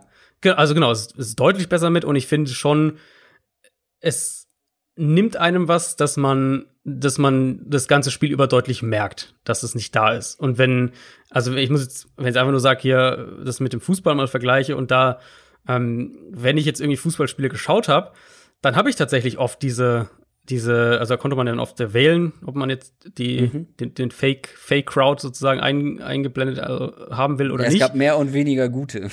Ja, das ist gut, das auch nochmal dazu. Da, da habe ich ehrlich gesagt sehr, sehr viel Vertrauen, dass die NFL das sehr gut machen ja, wird, weil sowas kann sie in aller Regel. Und ich habe dann aber oft auch eben das mitgenommen, weil, also die, die Option mit dem Sound genommen, weil ich finde halt schon, wenn du dann irgendwie so ein Champions League Halbfinale schaust und atmosphärisch fühlt sich halt an wie das Testspiel am 3. Juli im Trainingslager sonst wo, dann ähm, nimmt dir das auch irgendwie was als Zuschauer. Mhm. Und klar, ich, ja. ich schaue Football dann auch wiederum anders, weil ich es natürlich in, in, aller Regel auch als äh, zu, zum Arbeiten schaue und jetzt weniger auf dem Sofa und einen gemütlichen Abend machen, um Sport zu gucken. Aber selbst da merke ich das oder werde ich das auch merken dann. Das, da bin ich mir sicher. Deswegen hatte ich das eben auch noch mal gesagt. Ich glaube, das wird ein wichtiger Punkt auch sein. Natürlich gibt's deutlich wichtigere Punkte, ja. aber es wird ein wichtiger Punkt sein, wie die NFL das hinkriegt. Ja, aber es gibt ja Leute, die sagen, nee, dann gucke ich gar nicht. Das, ja, nee, da gehe ich auch nicht mit. Also da, da das, geht, nee. das geht gar nicht in meinen Kopf. Nee, nee, das finde ich auch viel zu extrem. Ähm, ja.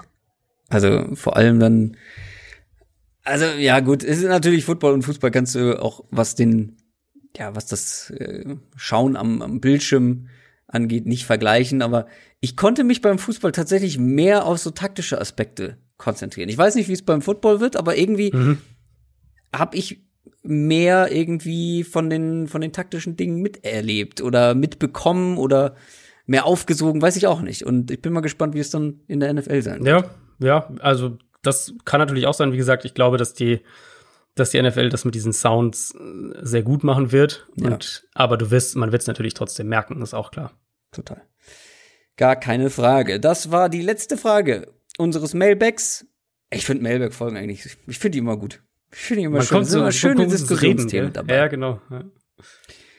Aber das soll es für diese Woche gewesen sein. Was können wir alles noch ankündigen ganz zum Schluss? Natürlich, dass ihr uns auf allen Social Media Kanälen folgen solltet. Eben zum Beispiel für den nächsten Mailback, aber auch um so Livestreams nicht zu verpassen. Deswegen natürlich auch mhm. bei YouTube gerne abonnieren. Am Montag gibt es den nächsten Livestream, dann mit dem Draft der Fantasy Football Bundesliga. Und am Wochenende bekommen wir noch eine neue Folge College Update. Genau, die wird am Samstag, schätze ich mal, irgendwann dann online sein. Kriegt ihr natürlich wie gewohnt bei Patreon und um an deinen äh, Social Media Punkt anzuknüpfen, vielleicht gibt's ja sogar noch was da zu gewinnen vor uh. äh, Saisonstart. Das, äh, das höchstwahrscheinlich wir, sogar. Haben wir diese Woche gar nicht gemacht. Ja, kommt, kommt aber bald. Kommt. kommt. Bald. Genau. Gewinne, Gewinne, Gewinne. Nur bei eurem NFL-Podcast des Vertrauens. Ich wünsche euch eine schöne Woche. Wie gesagt, verpasst die anderen Sachen nicht, die wir so rausbringen. Bis zum nächsten Donnerstag, bis zu unserer großen Prediction-Folge. Mhm. Ein schönes Wochenende zusätzlich. Macht's gut. Tschüss. Ciao, ciao.